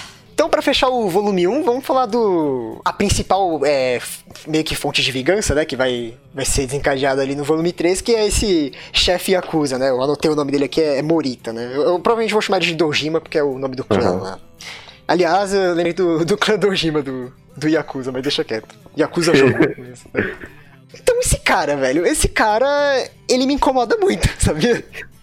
Porque é uma constante nesse mangá. É... é, Eu vou falar vilão mesmo, porque eles são vilanescos, né? Eles são caricaturas, assim, da, da É, vilania, né? visualmente, por- comportamento, eles fazem coisas más. Com vilão, a gente tá falando do- desse Dojima e da mulher que aparece no volume Sim, aham. 2, né? Que eu- essa eu não sei o nome, essa ferrou. Mas eles são a caricatura do tapa-olho e bigodinho, Sim, né? eles, estão usar o mal e é por causa do mal. Que eles... É o mal para fazer maldades. É, sim. E aí, tipo, esse cara, a, a gimmick dele é ele ser maluquinho, sabe? Tipo, o, o autor tenta dar um carisminha assim pra ele, quando ele vai lá pisotear a cabeça do cara de moletom Aham. lá, ele faz ele dando uns pulinhos lá quando o Satoru atira. E ele é o único cara que não tem medo de arma no mangá inteiro. E, tipo, eu- não sei, eu só acho ele qualquer coisa esse maluco aí. Eu não gosto muito dele, não, velho. É, ele só, só tá aí pra ser vilãozinho mesmo, não tem muita coisa pra fazer com ele, não. Eu, eu acho que ele não integra muito bem esse mundo, sabe? Ele parece um personagem de outro mangá. Eu acho muito estranho ah, ele. tá. Entendi o que você quer dizer. Fala na hora que ele tá se encontrando com ele, né? Aham, É, realmente ficou esquisito mesmo. É, as ações dele eu acho muito estranho. É, a- até pela reação dele não ser coerente com a dos outros personagens, sabe? Uhum. É, não sei, eu acho meio desinteressante esse personagem. Não gosto muito dele. Mas pior que ele é só a vilã do segundo volume, né? É, aquela lá é realmente. é até louco, né? Então, passando pro volume 2, aqui começa alguns problemas que é, eles desaparecem é, quando esse plot fecha, né? Quando, quando é, começa o volume 3, o, o mangá acho que sobe de novo. Mas é, esse volume 2, eu acho que a agilidade de acontecimentos do autor começa a empurrar de forma artificial a história. As coisas começam a acontecer porque ele escreveu assim, e não porque faz sentido pros personagens. Aham. Acho muito estranho o menininho ficar doente naquele exato momento, sabe? Porque precisava que fosse assim. Imbecil demais eles não perceberem que estavam sendo dopados com a comida, dormindo no chão durante dois dias seguidos. Esse, esse pra mim é o pior, porque o. Caralho, mano, o Satoru acabou de sair do- dos caras da Yakuza lá, tá ligado? Ferrando Ei, ele, tá vai confiar nessa mulher que tem claramente É, uma aura é, de filha da puta, velho. Ih, mano, caralho, que porra é essa, mano? Porra, mano. É, é muito eu escrevi assim e é assim que vai acontecer as coisas. Eu- Sim, cara, isso tem umas coisas tem umas escolhas realmente aí que são, né? Porra, pelo amor, mano. Foi, foi. Assim, o, o que salva é que as co- quando as coisas. Começa a salvar quando as coisas começam a se amarrar, né? Aquela con- eu gosto quando ela contata o, o Dojima, porque são personagens que eu nunca imaginei interagindo e aí acontece Sim. isso. E aí tudo se conecta. E o final desse arquinho de acontecimentos é, traz muito peso, né? Ele, ele muda muito o status quo, assim, que é a morte do Daigo, né? Sim, ah, o, fi- o finalzinho realmente compensa pelo final, né? Ah, É, mas todo esse plot da mulher não faz sentido nenhum. Parece que é tudo por dinheiro. E aí, se fosse por dinheiro, por que, que ela não, não roubou no primeiro encontro que ela dopou eles, sabe? Ela fez toda essa traminha de sequestrar o moleque pra pegar o dinheiro do seguro. E, meu Deus do céu, é muito idiota. é, é realmente um, um, plot muito gigante, que tipo, ele fica, fica dois, três dias, né, dopando os caras até, chegar no, até chegar no plot, né, mano? Não, caralho, ó, mano, isso aqui não é nitpick não, velho. É muito imbecil o rolê do, do hackerman do celular. Sim, é não é assim que funciona não, velho. Você- Ô, bicho, é, vou hackear esse iPhone aqui, ó, pegar a lista de contatos aqui, ó, tem esse número ligado. Bicho, o cara não é da polícia não, velho. É, mano, cara, Caralho, não faz sentido nenhum, mano. é muito forçado, é muito eu escrevi assim, é assim que vai acontecer. E vai todo mundo Sim. cu se não concordar, tá ligado? é, é, é, é a segunda parte, é, é muito, é muito ruim, mano. É a pior coisa do mangá, é a pior coisa do mangá. Eu falo É, é a pior com parte. certeza aqui. E aí tem também o lance dela. É, ser tarada? Tipo, isso, isso era pra quê? Pra, tipo, é- é- era pra ser um fetiche? Que ela transa na frente das pessoas? É isso? Eu não entendi. É isso aí. Isso aí também ficou meio esquisito, mano. Que ela, tipo, ela, ela se empolga ali no. Na, caralho, mano. Que porra é aquilo, mano. É, porque a primeira vez acho que ela transa na frente do, do menino dentro da, da jaulinha de gato. E aliás, parabéns Tomo Takahashi, porque esse cara ele tem é, a- mente do mal, né? Caralho, quando eu vi o moleque ali preso na, na caixa de gato, me deu uma aflição, mas tipo, caralho, É, que ideia, velho. É, tipo, na hora que mostra a caixinha de, de, de gato lá, eu falei, caralho, sério mesmo? pô? Pesado, né, velho? Caralho, mano. Caralho, mano. O cara tem é, a, a mente de um psicopata, sei lá. Tome cuidado.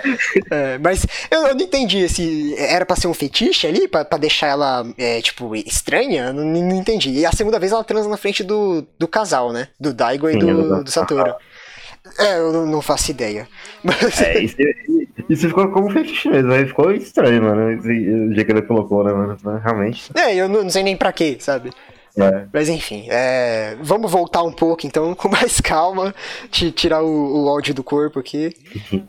É, vamos voltar pro início, quando tem o encontro com a irmã, porque eu acho, acho legal esse encontro. É, primeiro ela fala que precisa de um carro e que a irmã dela tem carro. E aí ela volta pra ver a irmã, e aí tem outra coisa, outro exemplo de tempo fazendo sentido, né? Que a irmã teve o filho, Kaia, né? O nome dele? Sim, Caia. aham. É, e não queria que a, a Daigo soubesse. Então, pra isso fazer sentido, né, pra ela não saber que a irmã tem um filho, ela, ela teria que passar um período sem contatar a irmã. E aí o mangá esclarece que ela ficou mais, um pouco mais de 5 anos sem ver a irmã e tal. Então, eu, eu acho legal esses.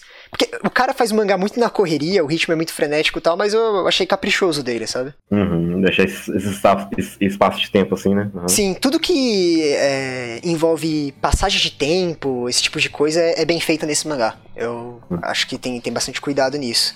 E aí a irmã, né, estragada, velho. Caralho, mano. É, e é, é um choque bastante, né? Porque, tipo, ela, a- Daigo fala que a irmã dela é bonita pra caramba, né? E era pro Satoru, né, não ficar apaixonado. Você tem um choque dela estragada na hora que você, ela abre a porta, né? É, ela fala, né, que, nossa, que eu tô com É. você, velho. E É, é, assim, é meio crítica social foda que nem o dinheiro, mas eu acho que aqui é um pouco mais bem feito, que é o lance da É. bebida, né? E aqui eu achei, achei legal, mano, isso aí, mano. Você vê realmente a pessoa decaída, né? Pelo, pelo vício, né? É, no fundo do poço, né? Aham. A pessoa já tá no, no máximo ali, né? Pra, pra- vivendo assim, né? Caralho, né? É, eu, eu vou te falar que de cabeça, eu acho que é a representação mais, tipo, brutal e meio que real, assim, de, de o que o alcoolismo pode fazer com a pessoa, sabe? Sim. Ah, não, tipo, nem dá pra jogar qualquer vício, tá ligado? Porque a pessoa, né, se sente na, na necessidade de fazer aquilo toda hora, né, mano? Sim. Tipo, dá, dá pra você pegar, né? Tipo, ele é o fundo do poço, mano. É, e é, você vê que tem uma cena lá que. Tem até, eu acho que é um, um foreshadowing, talvez. Quando ela tá bebinha lá, é, cantando, Uhum. ela faz os, o- os mesmos barulhos do chefe do Ojima quando ele esquiva das balas do Satoru. Ah, faz? É, só ele faz esse barulho, que ele fica pagando de biruta lá, pulando da, das, da- das balas cantarolando. Ela faz o exato mesmo canto, assim, sabe? Aham. Porque é, isso é só revelado no terceiro volume, né? Que o Kaia é filho dela com o Dojima. Acho que aí já foi uma dicasinha, sabe? Aham. Achei, achei legal ele deixar essa plan- plantar. Talvez eu esteja interpretando de coisa que não existe, né? É, era só, ele só, só usou o mesmo efeito sonoro ali, não sei, mas Aham. eu gosto de pensar que foi intencional. Plane- Planejado, né? Aham. É. Aí é, é, procurando uma, uma graninha lá pra comprar o, o pingado que ela acha a arma, né? No, no bolso Ah, do então. Satoru lá. E caralho, é impactante, hein? Ela se matando, velho. É bem forte, né, mano? Tá, não sei, acho que é meio estranho falar isso, mas eu adoro aquela página dupla. Eu acho muito foda, assim, tipo, quando eles se encontram lá na sala. Eu, é, então, tipo, tem a manchona de sangue lá, mano, na, na parede, é bem, bem forte, né, mano? Do jeito que é. Caralho, é. Não. Esse filho da puta, ele tem a mente vilanesca demais. Eu sou da caixa, cara. Eu- essa parte ficou muito boa, mano. Ficou. Realmente você sente o peso, né, mano, da, da pessoa, né, mano? E é, é legal que, tipo, é. Assim, é, é de novo o elemento inesperado do Takahashi, né? Que aí desce o moleque, assim, é um bagulho que eu não esperava, sabe? Tipo. É, o moleque vindo realmente um, um negócio que né, ninguém esperava, né? É, e assim, é, é um personagem importante, né? Porque é daí que surge a principal mensagem do mangá, né? De é, o tema de família, né? Sim. E as diferentes formas de, de família. A gente vai falar disso daqui a pouco. Se não fosse ele, não, provavelmente não chegaria, né, nesse plot, né, do, de família, né? Do, se o moleque não aparecesse, né? Não, acho que não. É, Ah. a- eu não sei se ele se afeiçoaria ao Daigo é, dessa forma. Porque tem, tem uma. Tem toda aquela cena da, da gravidez simbólica, né? Uhum, sim. Enfim, a gente vai chegar lá. Então, só pra fechar essa parte da irmã, é, eu acho ela um personagem que enriquece, assim, a temática do mangá, porque ela mostra outra saída pro uso de uma arma, né? Sim, é uma saída bem próxima ao que o, que o, que o Daigo também tinha, né, naquele, naquele primeiro encontro, É, né? só que aqui você vê na prática, né? Tipo, a pessoa no fundo do poço e de fato fazendo, né? Que é o suicídio. Uhum. É, então acho que acrescentou pro mangá essa pequena passagem e muito mais eficiente que a que vai, vai chegar É. daqui a pouco. Ok, vamos falar da família então? Pode ser. Uhum. Então é, é nesse começo de desenvolvimento é, do tema de família que a gente conhece um pouco mais o passado do Satoru, né? Co- como é o mangá Ed do Takahashi, tinha que ser é, uma merda, né? A mãe dele morreu, tacou fogo nela mesmo, acho que antes, é, de- É, quando ele é. era criança ainda, né? Algo Sim, assim. ela, a gravidez dela foi jovem, né? Tipo, sei lá, dona da adolescência, né? O negócio. Né? É, 14 anos, isso. E aí a avó, filha da puta do caralho, conta pra um moleque com 6 anos que, ah, sua mãe tacou fogo nela mesmo. Ótima ideia, né? Parabéns. O moleque vai lá, quebra o vaso, e, não, sua mãe é aquela desgraçada, tá vendo? Culpa de sua mãe. é, a véia quebrou o moleque, velho, caralho. É. Mas é, Cara, esse passado ele é importante porque é o que traz meio que o nome pro mangá, né? De é, Zankyo, re- reverberação, né? Quando o Satoru, quando a gente tem esse flashback do Satoru, ele olha pro moleque e vê isso no moleque, né? Ele fala, tipo, meu, olha, olha que, que infância amaldiçoada, né? Tipo, o destino desse moleque é, é, é a dor, né? De, é, de novo, é o mesmo ciclo. E é, é isso que o mangá acaba concluindo no, no final também, né? Que a sua bagagem acaba é, determinando o seu futuro, né? Não tem como fugir desse ciclo, assim. E, e é interessante o jeito também que ele trata, né? O moleque em primeira instância, né? Tipo, você vê que ele meio aparenta não ter muito carinho por ele, né? Tipo assim, né? Não importando tanto, né? É, você me falou que você ficou meio tenso, né? Da primeira vez que a, a. Daigo saiu do carro e deixou com, com o Satoru lá. Sim, eu, eu achei que aconteceu algum, algo terrível ali, devo, devo dizer. Mas é, mas é bem interessante, tá ligado? Eu, eu- eu não achei assim. É, e é, é orgânico, né? Porque depois de- dele se ver muito de si no moleque, é, Uhum. dá- porque é um paralelo muito direto, né? A mãe se matou também, né? Coisas do Uhum. tipo. O pai dele falou que não, não conheceu, fugiu, é a mesma coisa com o moleque, né? Não, não tem. E aí ele se vendo no moleque, é, tem aquela cena muito bonitinha, né? Deles vendo o notebook. Ah, Nossa, adoro essa Sim, cena. é muito, é muito boa essa cena mesmo. uhum. Caraca, é página favorita dessa aí, viu? Essa é muito Sim. acalentadora. Essa aí é muito confortante mesmo. Você vê o menino lá, os dois deitados no, no- na coberta, tá ligado? É muito bom mesmo. Muito bonitinho. E, tipo, por mais que o moleque seja peça-chave, né? Quem, quem inicia todo esse tema é, é a ação da Daigo, né? Sim. uhum. É, é- ela vendo essa cena, ela começa a fazer, fazer meio que uma leitura ali do Satoru. E isso aqui eu gosto muito, que é a cena de sexo nesse mangá. E é por isso que me torna, que torna tão detestável a- as cenas de sexo da, da, da vilãzinha do volume 2. Porque elas não significam nada, não traz nada. Sim. E aqui tem todo um peso simbólico, né? Uhum. O, o, o da vilãozinha parece que é só um fetiche, né? Isso aí realmente é uma relação amorosa, né? Dos dois, né? Sim, e, e- tem, tem significado, né? É, a- Aham. é, aí que nasce o conceito de família pra eles, né? Ah, E, e o Satoru compra a ideia, né? Ele é, tem aquela cena bonita lá do, do pôr do sol, né? sim, é muito, é muito, é muito ele compra a ideia, tá ligado? O cara tá no, no, pôr do- no Gostei, do sol rindo lá. família. é. Sim, sim, é, realmente pode ser interessante nesse negócio de família, né? É muito... Há quem diga, Há quem diga, mas é, é, é uma cena muito boa e muito orgânica, funciona muito bem. Sim, uhum. É, eu só queria falar um pouquinho do moleque, então, que a gente não falou, do Kaia, pode ser. Uhum. que, assim, eu acho ele fiel a uma representação de criança, assim, no mangá. É, ele pergunta da mãe constantemente, quando ele fica doentinho lá, ele fica mais insuportável ainda, né? Tipo, Sim, aham. é, é uma representação fiel de criança. Só que eu fico meio chateado com esse personagem, porque ele não faz nada com ele. Ele é um, um bonequinho que serve só pra ser motivação do casal. Sim, a boa parte do, do mangá é isso, né? O moleque sendo- faz- fazendo nada, né? Praticamente, né? Sendo só Eu acho, eu acho que até o final, ele, ele só. Assim, ele, ele serve também pra é, fechar tematicamente com o name drop, né? Do, do, do Reverberação. Mas como personagem não é muito bem, né? Um personagem. ele é Não, um é. bonequinho, né? Sim. No finalzinho tem umas ações lá, mas é bem pouco, né? É, tipo... não é nada que mova plot, né? Tipo, é. Então eu fico um pouquinho chateado com esse personagem. Né? E ele poderia fazer tanta coisa interessante, né? Assim. Uhum. Nada, nada, nada, né? A gente já falou meio que adiantadamente da, bastante do, do plotzinho da, da vilã, né? Acho que não tem necessidade da gente voltar pra ela. Vamos só fechar então o volume 2 com o, o flashback da Daigo. Que aí a gente descobre toda aquela relação do jovem herdeiro lá, do pai dela, e de como o, o, o careca chegou no- como líder de Dojima lá, né? Uhum. É, eu gosto muito do. de como, esse- onde esse flashback é encaixado.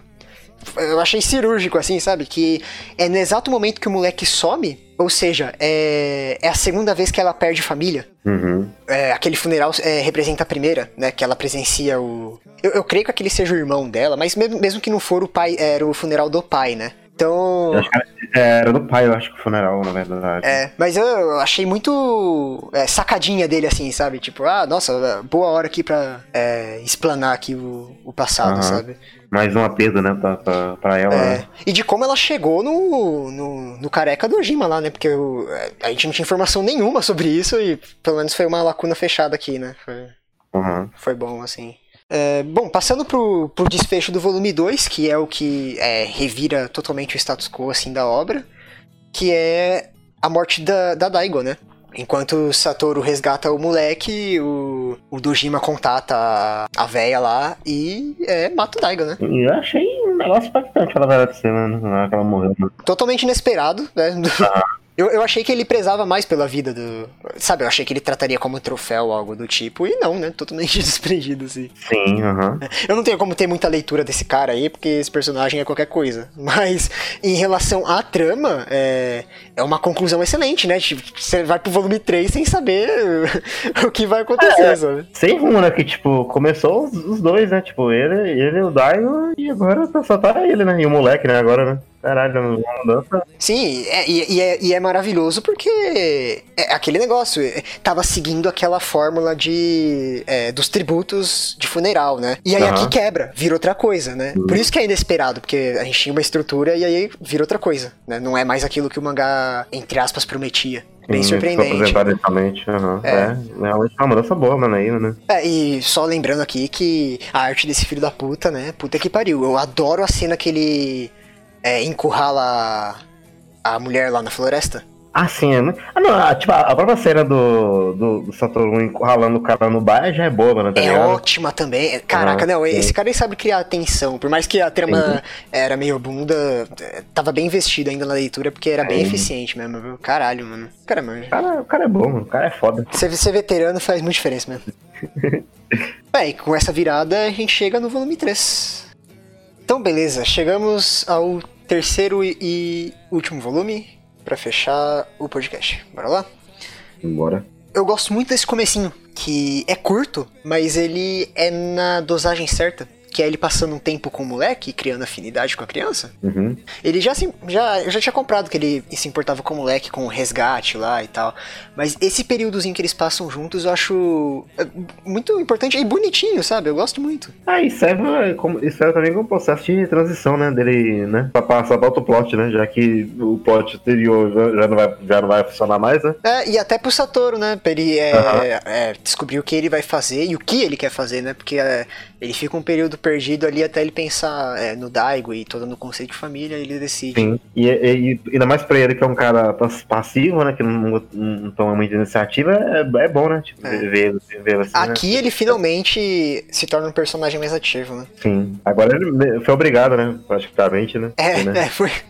Botaram praticamente arma na cabeça dele. Sim. Uhum. Bom, é, tem uma passagem também nessa transição que eu gosto muito, que é ele indo pra Shinjuku. E aí tem uma página dupla igualzinha à página dupla colorida do primeiro volume, dele com o Daigo. Uhum. Acho linda essa, essa rima que ele fez, assim, esse paralelo. Muito Ficou bonitinho, bonito. só que dessa vez com o moleque, né? Sim, ficou bonitinho mesmo. né? É, e, assim, é- é- o motivo dele ter ido pra Shinjuku, eu acho que foi é, porque o Daigo queria ir, ou você acha que ele já planejava é, se vestir de drag e trabalhar um tempo? Acho que não, não foi planejado, né? Acho que foi Não, pelo esse, esse aí Daigo. foi improvisado na hora, tá ligado? Mas ir pra Shinjuku, porque acho que foi a influência do Daigo mesmo, né?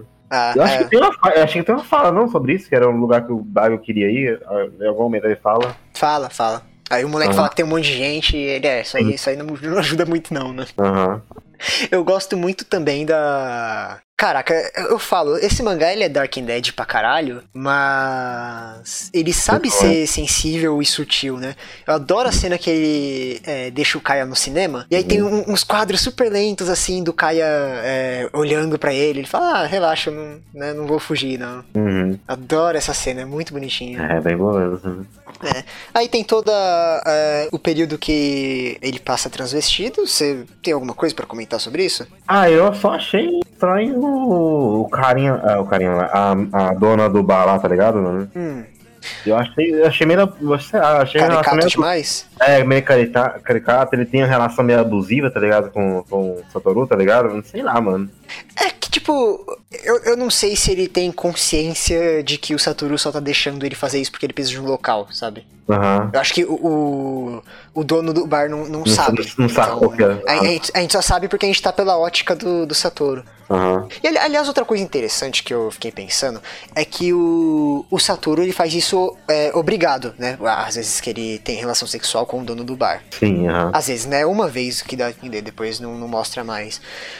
Só que eu fiquei me perguntando se, por ele não ter é, vontade de fazer sexo, faz sentido ele ficar ereto? Porque uma vez eu ouvi que o nosso instinto meio que é, animal é, por sexo, mesmo que a gente presencie uma relação que não seja do nosso gosto, a ereção ainda acontece. Eu queria saber se você sabe alguma coisa se isso é verdade ou não. Eu fiquei pensando nisso, se o, o negócio funciona ali ou não. Sinceramente, eu não sei, mano, porque é muito relativo, tá ligado? Dependendo se a pessoa estiver sei lá, constrangida ou coisa do tipo, eu acho que a pessoa não consegue ficar, por exemplo, ereta, tá ligado? Hum. É porque ereção não é algo que o homem controla, sabe? É, Acontece e às vezes não acontece, né? No caso de brochar, então. Então, é porque, tipo, sei lá, mano, eu, que, se, se, se for muito forte, tá ligado, a, a oposição, acho que não, não acontece, tá ligado? Hum. Se a vontade da pessoa, se a vontade da pessoa for muito maior, sabe? Teria que ver algum artigo científico correto Teria- pra isso. Teria que ver alguma coisa do tipo. Se for jogar pela, só pela lógica, assim, faria sentido, tá ligado? Porque qualquer estímulo realmente. É, é, me falaram isso e eu comprei porque eu queria acreditar que o mangá tá sendo coeso, sabe? Algo assim, Sim, mas não sei. Tem- teria que ver, é porque realmente. Por exemplo, eu não sei como é que funciona pra pessoa que é assexual, tá ligado? Se é, eu não sei se é assexual ou se é assexuada, eu não sei a pronúncia certa aí, mas aí você, você entende a ideia, tá ligado? Não sei se a pessoa, por exemplo, de- desse tipo tem É, ereção. ela não tem, não tem é, vontade de fazer sexo, mas eu não sei se a ereção acontece no caso de um homem, né? Então, sim. É verdade, é, é interessante pensar Eu, sobre eu, isso. eu queria, eu queria, por exemplo, esse é um ponto que dá, daria pra saber, tá ligado? Se, se realmente funciona ou não. tá? É, se, se alguém for assexual, né, estiver ouvindo ou assistindo, é, fala pra gente. Muito curioso. Sim, aham. Queria saber. Bom, pa- passando por isso, eu Uhum. sei que é, teria muito mais coisas interessantes pra comentar sobre é, esse período que o, o Satoru começa a, a meio que a virar drag, né, e trabalhar no bar. Uhum. Mas eu, eu não consigo analisar isso. Não sei, eu, eu sinto que teria muita coisa boa e eu fico meio triste por não, não ter tirado nada interessante, assim, sabe? É todo o período que eu, eu pulei aqui na anotação, porque não. Pra mim, o- a leitura que eu tive é que ele não fez isso por se identificar com é, o gênero feminino, ele fez é, literalmente por vingança. Sim, é só uma forma dele escapar pra mim também. Eu não, não consegui tirar nada pra, tipo, realmente ele tá querendo virar uma mulher, né? Tipo assim, coisa do tipo, né? É, eu não. Eu não tive essa leitura, pelo menos. Que é diferente de Okaeri Alice, né? Que Uhum. já era uma leitura é, objetiva ali, não tinha nem sombra de dúvidas. Aqui fica Sim. meio. né? Fica meio vago, né? Ainda mais por ele ser passivão, né? Com as coisas assim, né? Fica meio estranho, né? Saber o que, que ele realmente pensa, né? O Totoro, né? Ah, sim, sim. É, a gente começa muito a, a ver a afinidade que ele tem com o moleque, mas ele como pessoa a gente meio que não conhece muito, né? Sim. É um mistério até o final, assim. Não dá pra saber se, se, se, se, se se importa com as coisas, assim, né? E tal. Não, dá pra pegar muita coisa, né? É. Bom, é. Falando ainda desse aspecto, uma coisa curiosa que eu só percebi nessa releitura e no último volume eu não tinha percebido em nenhuma outra vez que eu tinha lido. Eu já li esse mangá umas três vezes e nunca reparei. Que é o design de personagem do Satoru. Eu só reparei isso quando ele se transvestiu. Que ele não tem sobrancelha. Você parou nisso? Tipo, Você não tinha pegado nada? Ele não tem sobrancelha. Como assim ele não tem sobrancelha? Tipo, sobrancelha é super importante pra você fazer expressão é, facial. E não tem. E mesmo assim o, o faz. Que magia é essa, sabe? Caralho, você não tinha parado, não?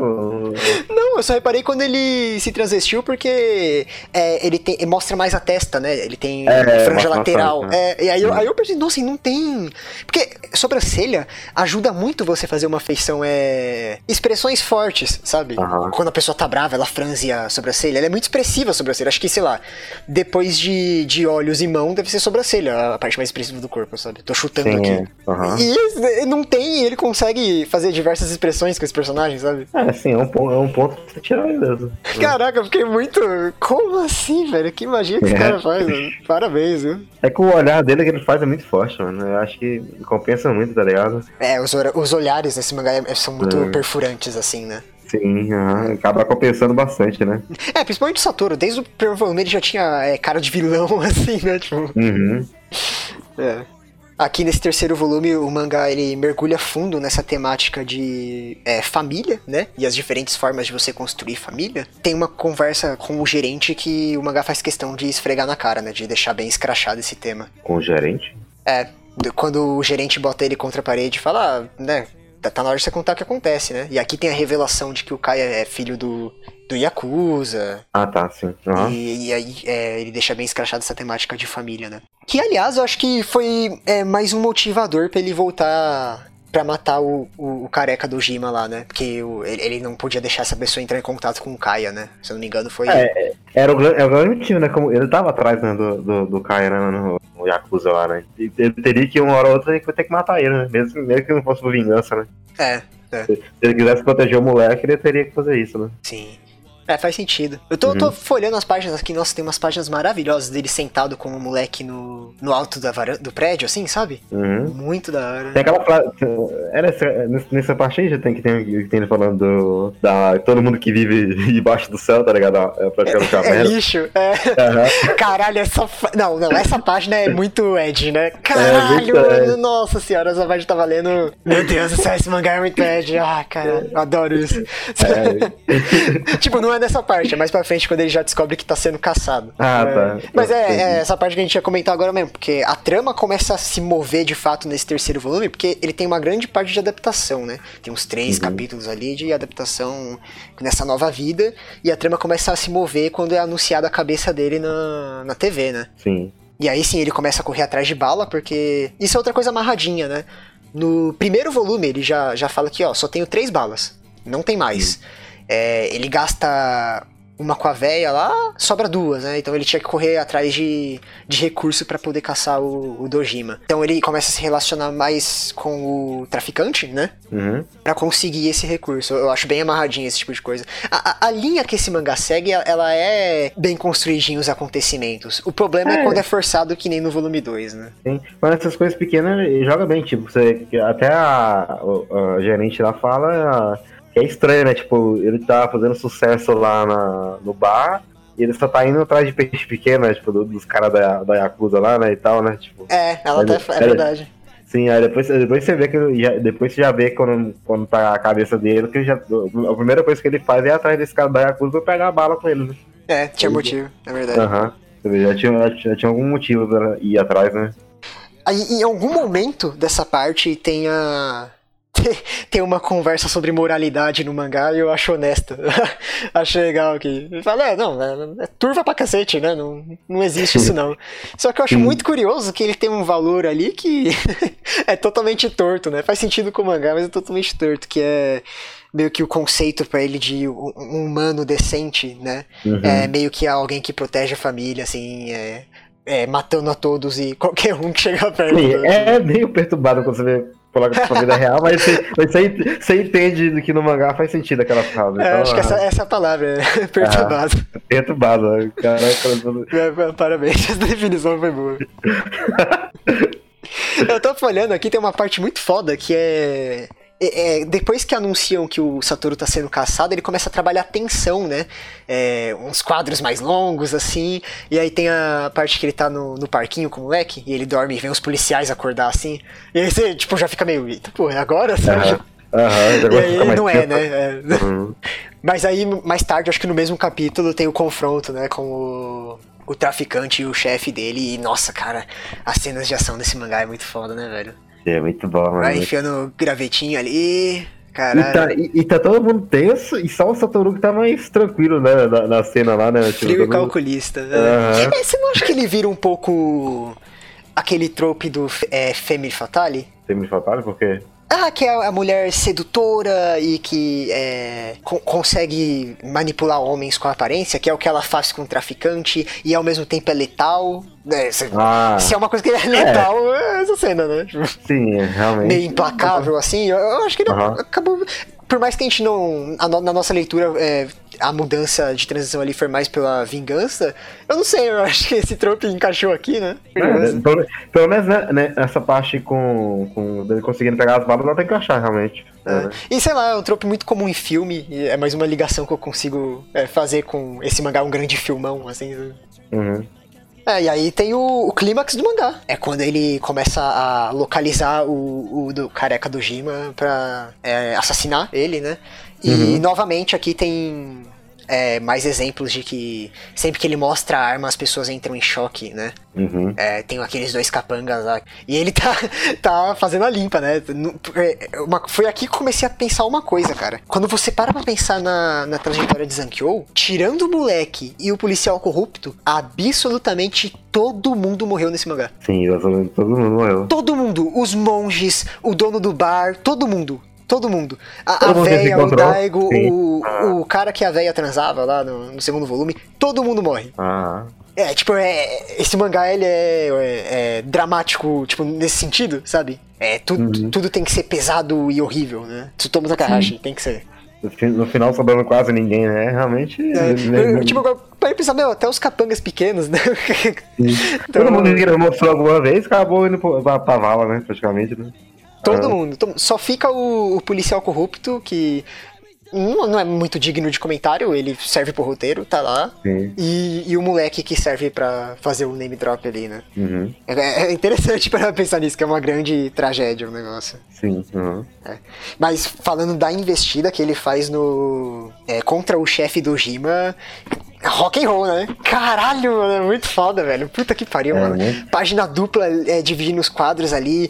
Porra, aquilo é sensacional, velho. E agora vem o comentário interessante que é do documentário lá, né? Que você vê que ele sofreu pra fazer essa du- essas duas páginas aí, né? E é muito mais legal você, tipo, saber o processo por trás, né? Caraca, é muito da hora, mano. É, é, eu, eu, eu achei muito interessante ter colocado essa- página aí no, no comentário. né? Você vê que ele, ele pensou em vários momentos como, como fazer a abordagem do, do Satoru, ma- De um desespero, né? sim, dele matando o cara que ele já tava um tempo, né, atrás, né, cara? E- Muito da hora, muito, muito da hora, mano. muito E da hora. aliás, isso, você me lembrou uma coisa que eu devia ter falado do começo do podcast, muito importante, que esse documentário tem spoiler pra caralho, né? Que ele tá desenhando os dois últimos capítulos. Ah, sim, é, é, o- é o final, né? Nossa É o- é senhora, eu espero que ninguém assista esse negócio, porque esse documentário ele é tão pau no cu que até na sinopse que eles dão do mangá tem spoiler pra caralho. Eles já falam da família, já falam que o Daigo morre, que não sei o que, sabe? Eles explanam o mangá inteiro. é. Sim, que pra quem é, não leu é é. horrível ver aquele negócio antes, né? Sim, pesa bastante né, no no roteiro do, Zankyo, né? É, eu eu não sei se eu consigo encaixar esse aviso no começo, eu vou tentar, mas depois eu vejo isso aí, velho. Eu acho que dá, Eduardo. Mas é, Tem que ver. é, é sensacional essa página dupla. Caralho, Uhum. eu queria moldurar esse negócio. É, nossa, é- é- olha isso, cara. Puta que pariu, mano. É muito bom. né? Muito louco, velho. E é limpo, né? Sem onomatopeia nenhuma. É é bem cinematográfico esse negócio. Sim, essa, essa ação, o Dago chega correndo, vê o boss, dá um tiro e você vê a- o cara morrendo, né, mano? Muito foda. E o- o- uma coisa que eu pensei, que não, não é tão relevante não, mas ele morreu igual o. O, o jovem Dojima lá, né? No flashback. Sim, Foi na é, emboscada, igualzinho. Sim, botou igualzinho mesmo. De, É. de surpresa, né? É, muito bom, né? É, não, não sei se, se né, é um paralelo válido, mas achei legal. Uhum.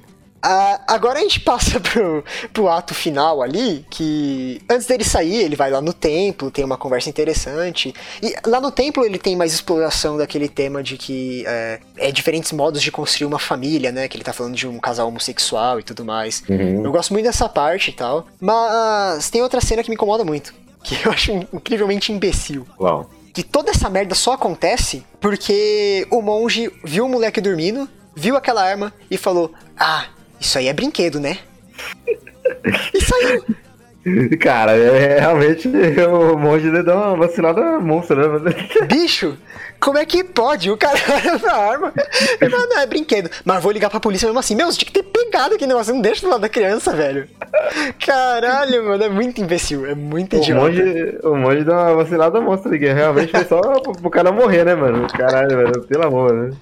Caralho, velho, né? isso aí é foda, viu? Puta que pariu, mano.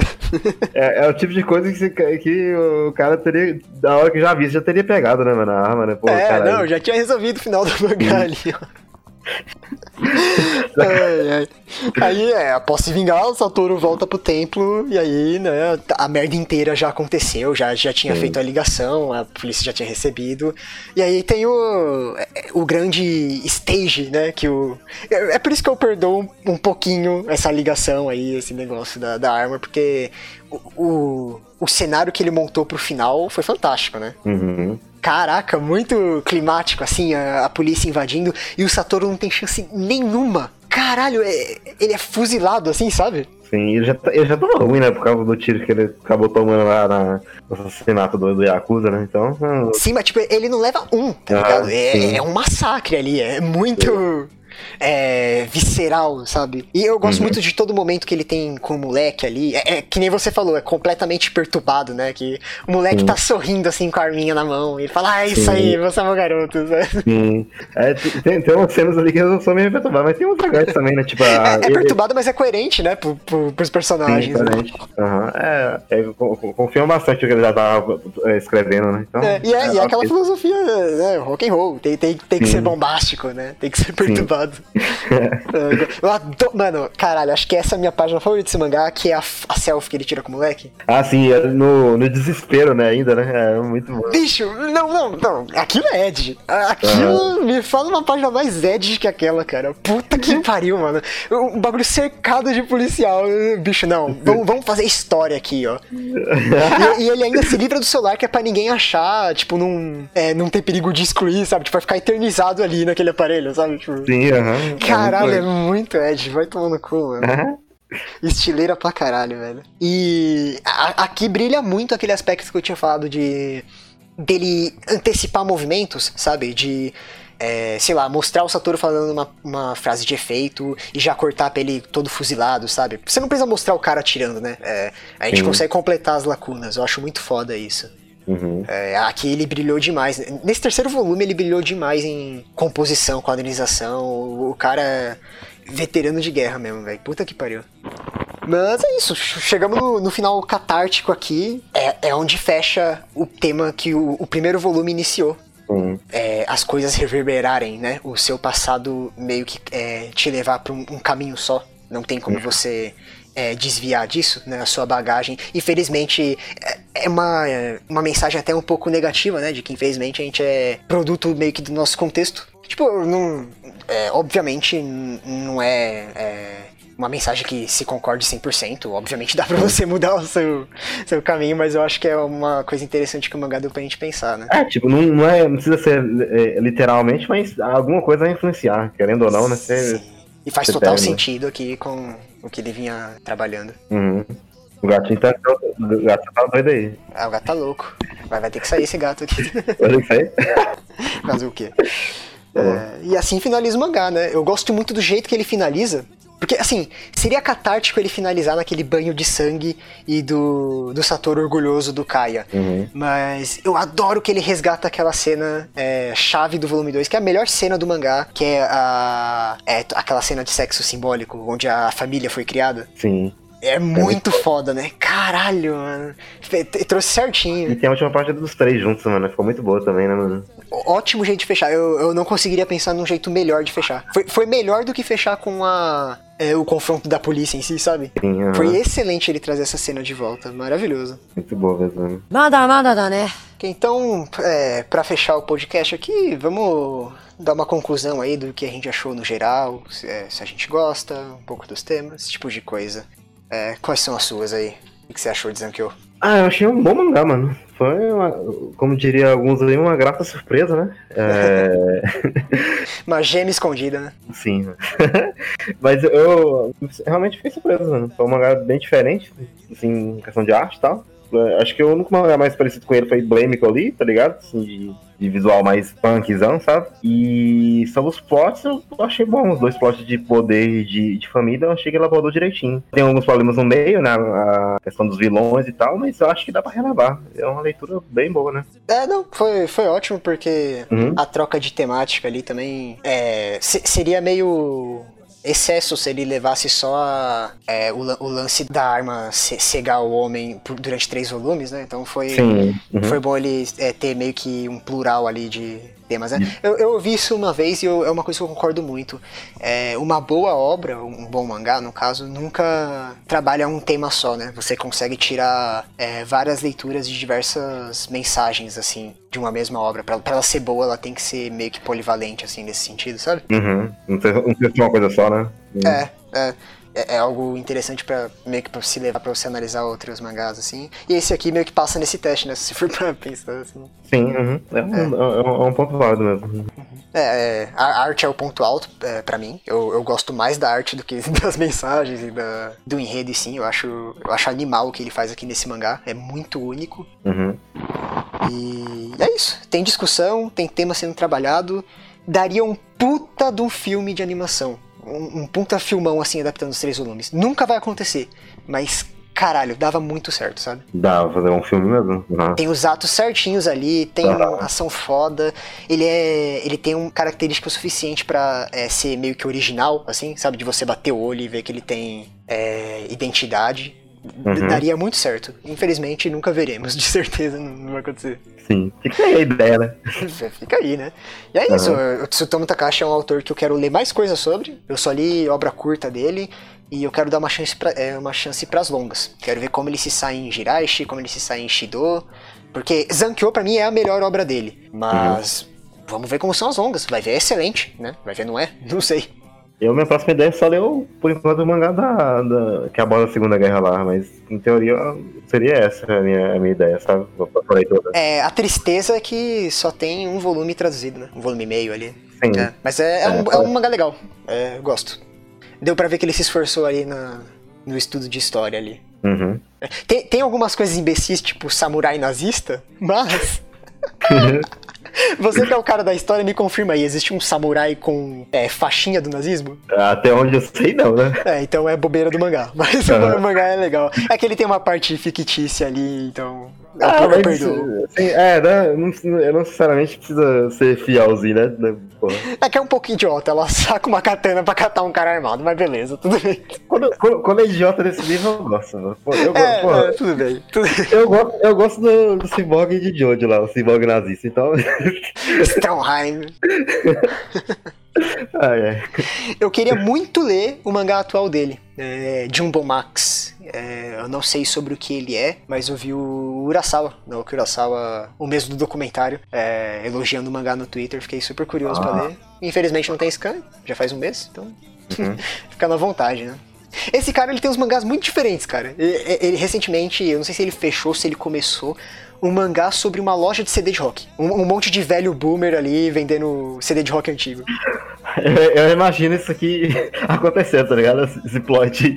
Ainda mais vendo ele, né, como pessoa. Uhum. Sim, aham.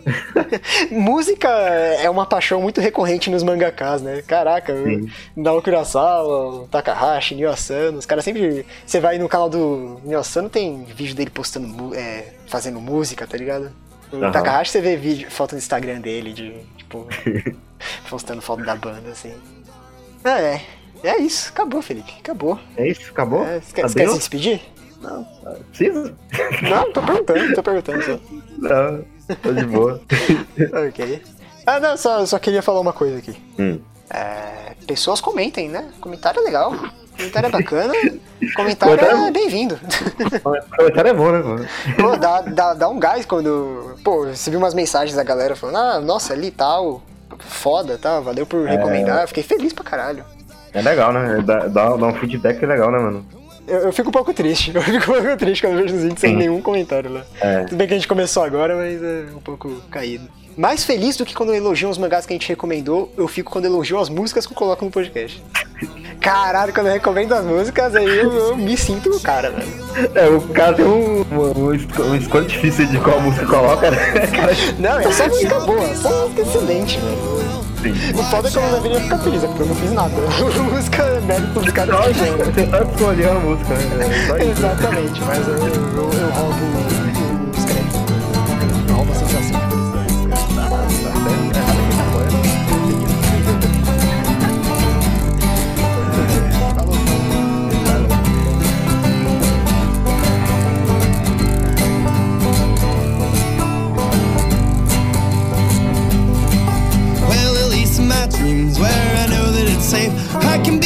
successful and get out of this place. But when I decide that I should finally wake, I won't be able to tell what's real or fake. And sure, I'm unhealthy and lazy, but that doesn't mean that I can handle my own. And I may be rotten my insides, but you don't have to remind me, cause I already know. And I guess it's time for me to get a move on. It's time for me to get out of this hellhole. So someone else can take my place as I watch my new life unfold. And they'll be screaming out, on my way to rock bottom. I'll be screaming, watch out below. I'm hitting rock bottom, darling. So watch out below. No, well, watch out below.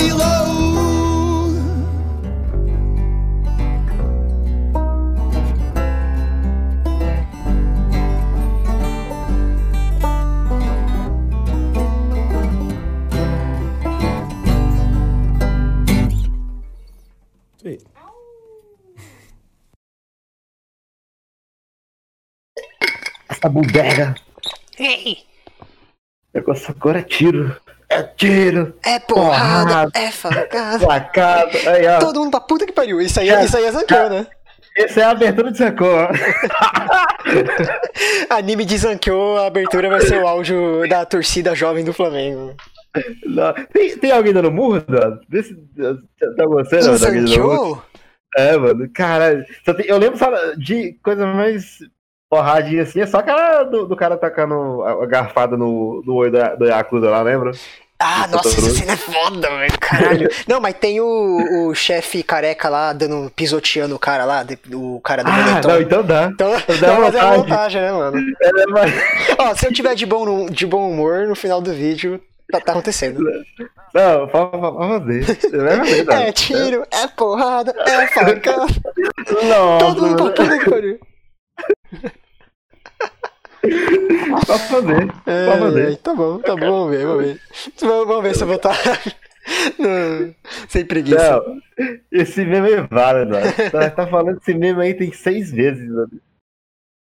Flamengo é, é, é tiro, é bandido, é porrada, é facada, é o caralho. Flamengo é isso, nessa porra não, de pagamento em dia, de o caralho. Tem que atrasar essa porra, tem que ser time de vagabundo, treinar na Gávea, no meio da lama, o caralho. Flamengo é isso, nessa porra não que tá aí não, rapá. É a pura realidade esse áudio, cara. Porra, ah, pagamento em dia, é patrocínio, é guerreiro, é o caralho, é o caralho. Tem que atrasar essa porra, tem que atrasar, tem que ficar devendo, tem o caralho. Meu irmão, Flamengo é time de bagunça, de favela, de, de pilantra, de bandido. Tem que ser assim, não adianta agora de pagamento em dia, guerreiro de centos mil, e nê. É, ser treinamento, ser treinamento do caralho, treinar na rua, chutar paralelepípedo, arrancar é, tampão do dedo, todo mundo pra puta que pariu. Pega o Adriano, pega o Bruno, tira o Bruno da cadeia, pega o Adriano, pega o Williams, pega esses caras todos, Zé Roberto Cachaceiro, esses caras que dá certo, é esses caras que dá certo. Não adianta botar esses filhos da puta, mamo, filho de mamãe do caralho do papai. Bota os vagabundo, bota os vagabundo e fica devendo salário. Na hora, resolve essa porra. Pega a raça rubro-negra e vai aquela porra, dá tiro, dá porrada na porra toda. Eduardo Bandeira, Rodrigo Caetano, mete a porrada, deixa o Muri se infartar, morrer, que se foda, entendeu? E aí essa porra ganha.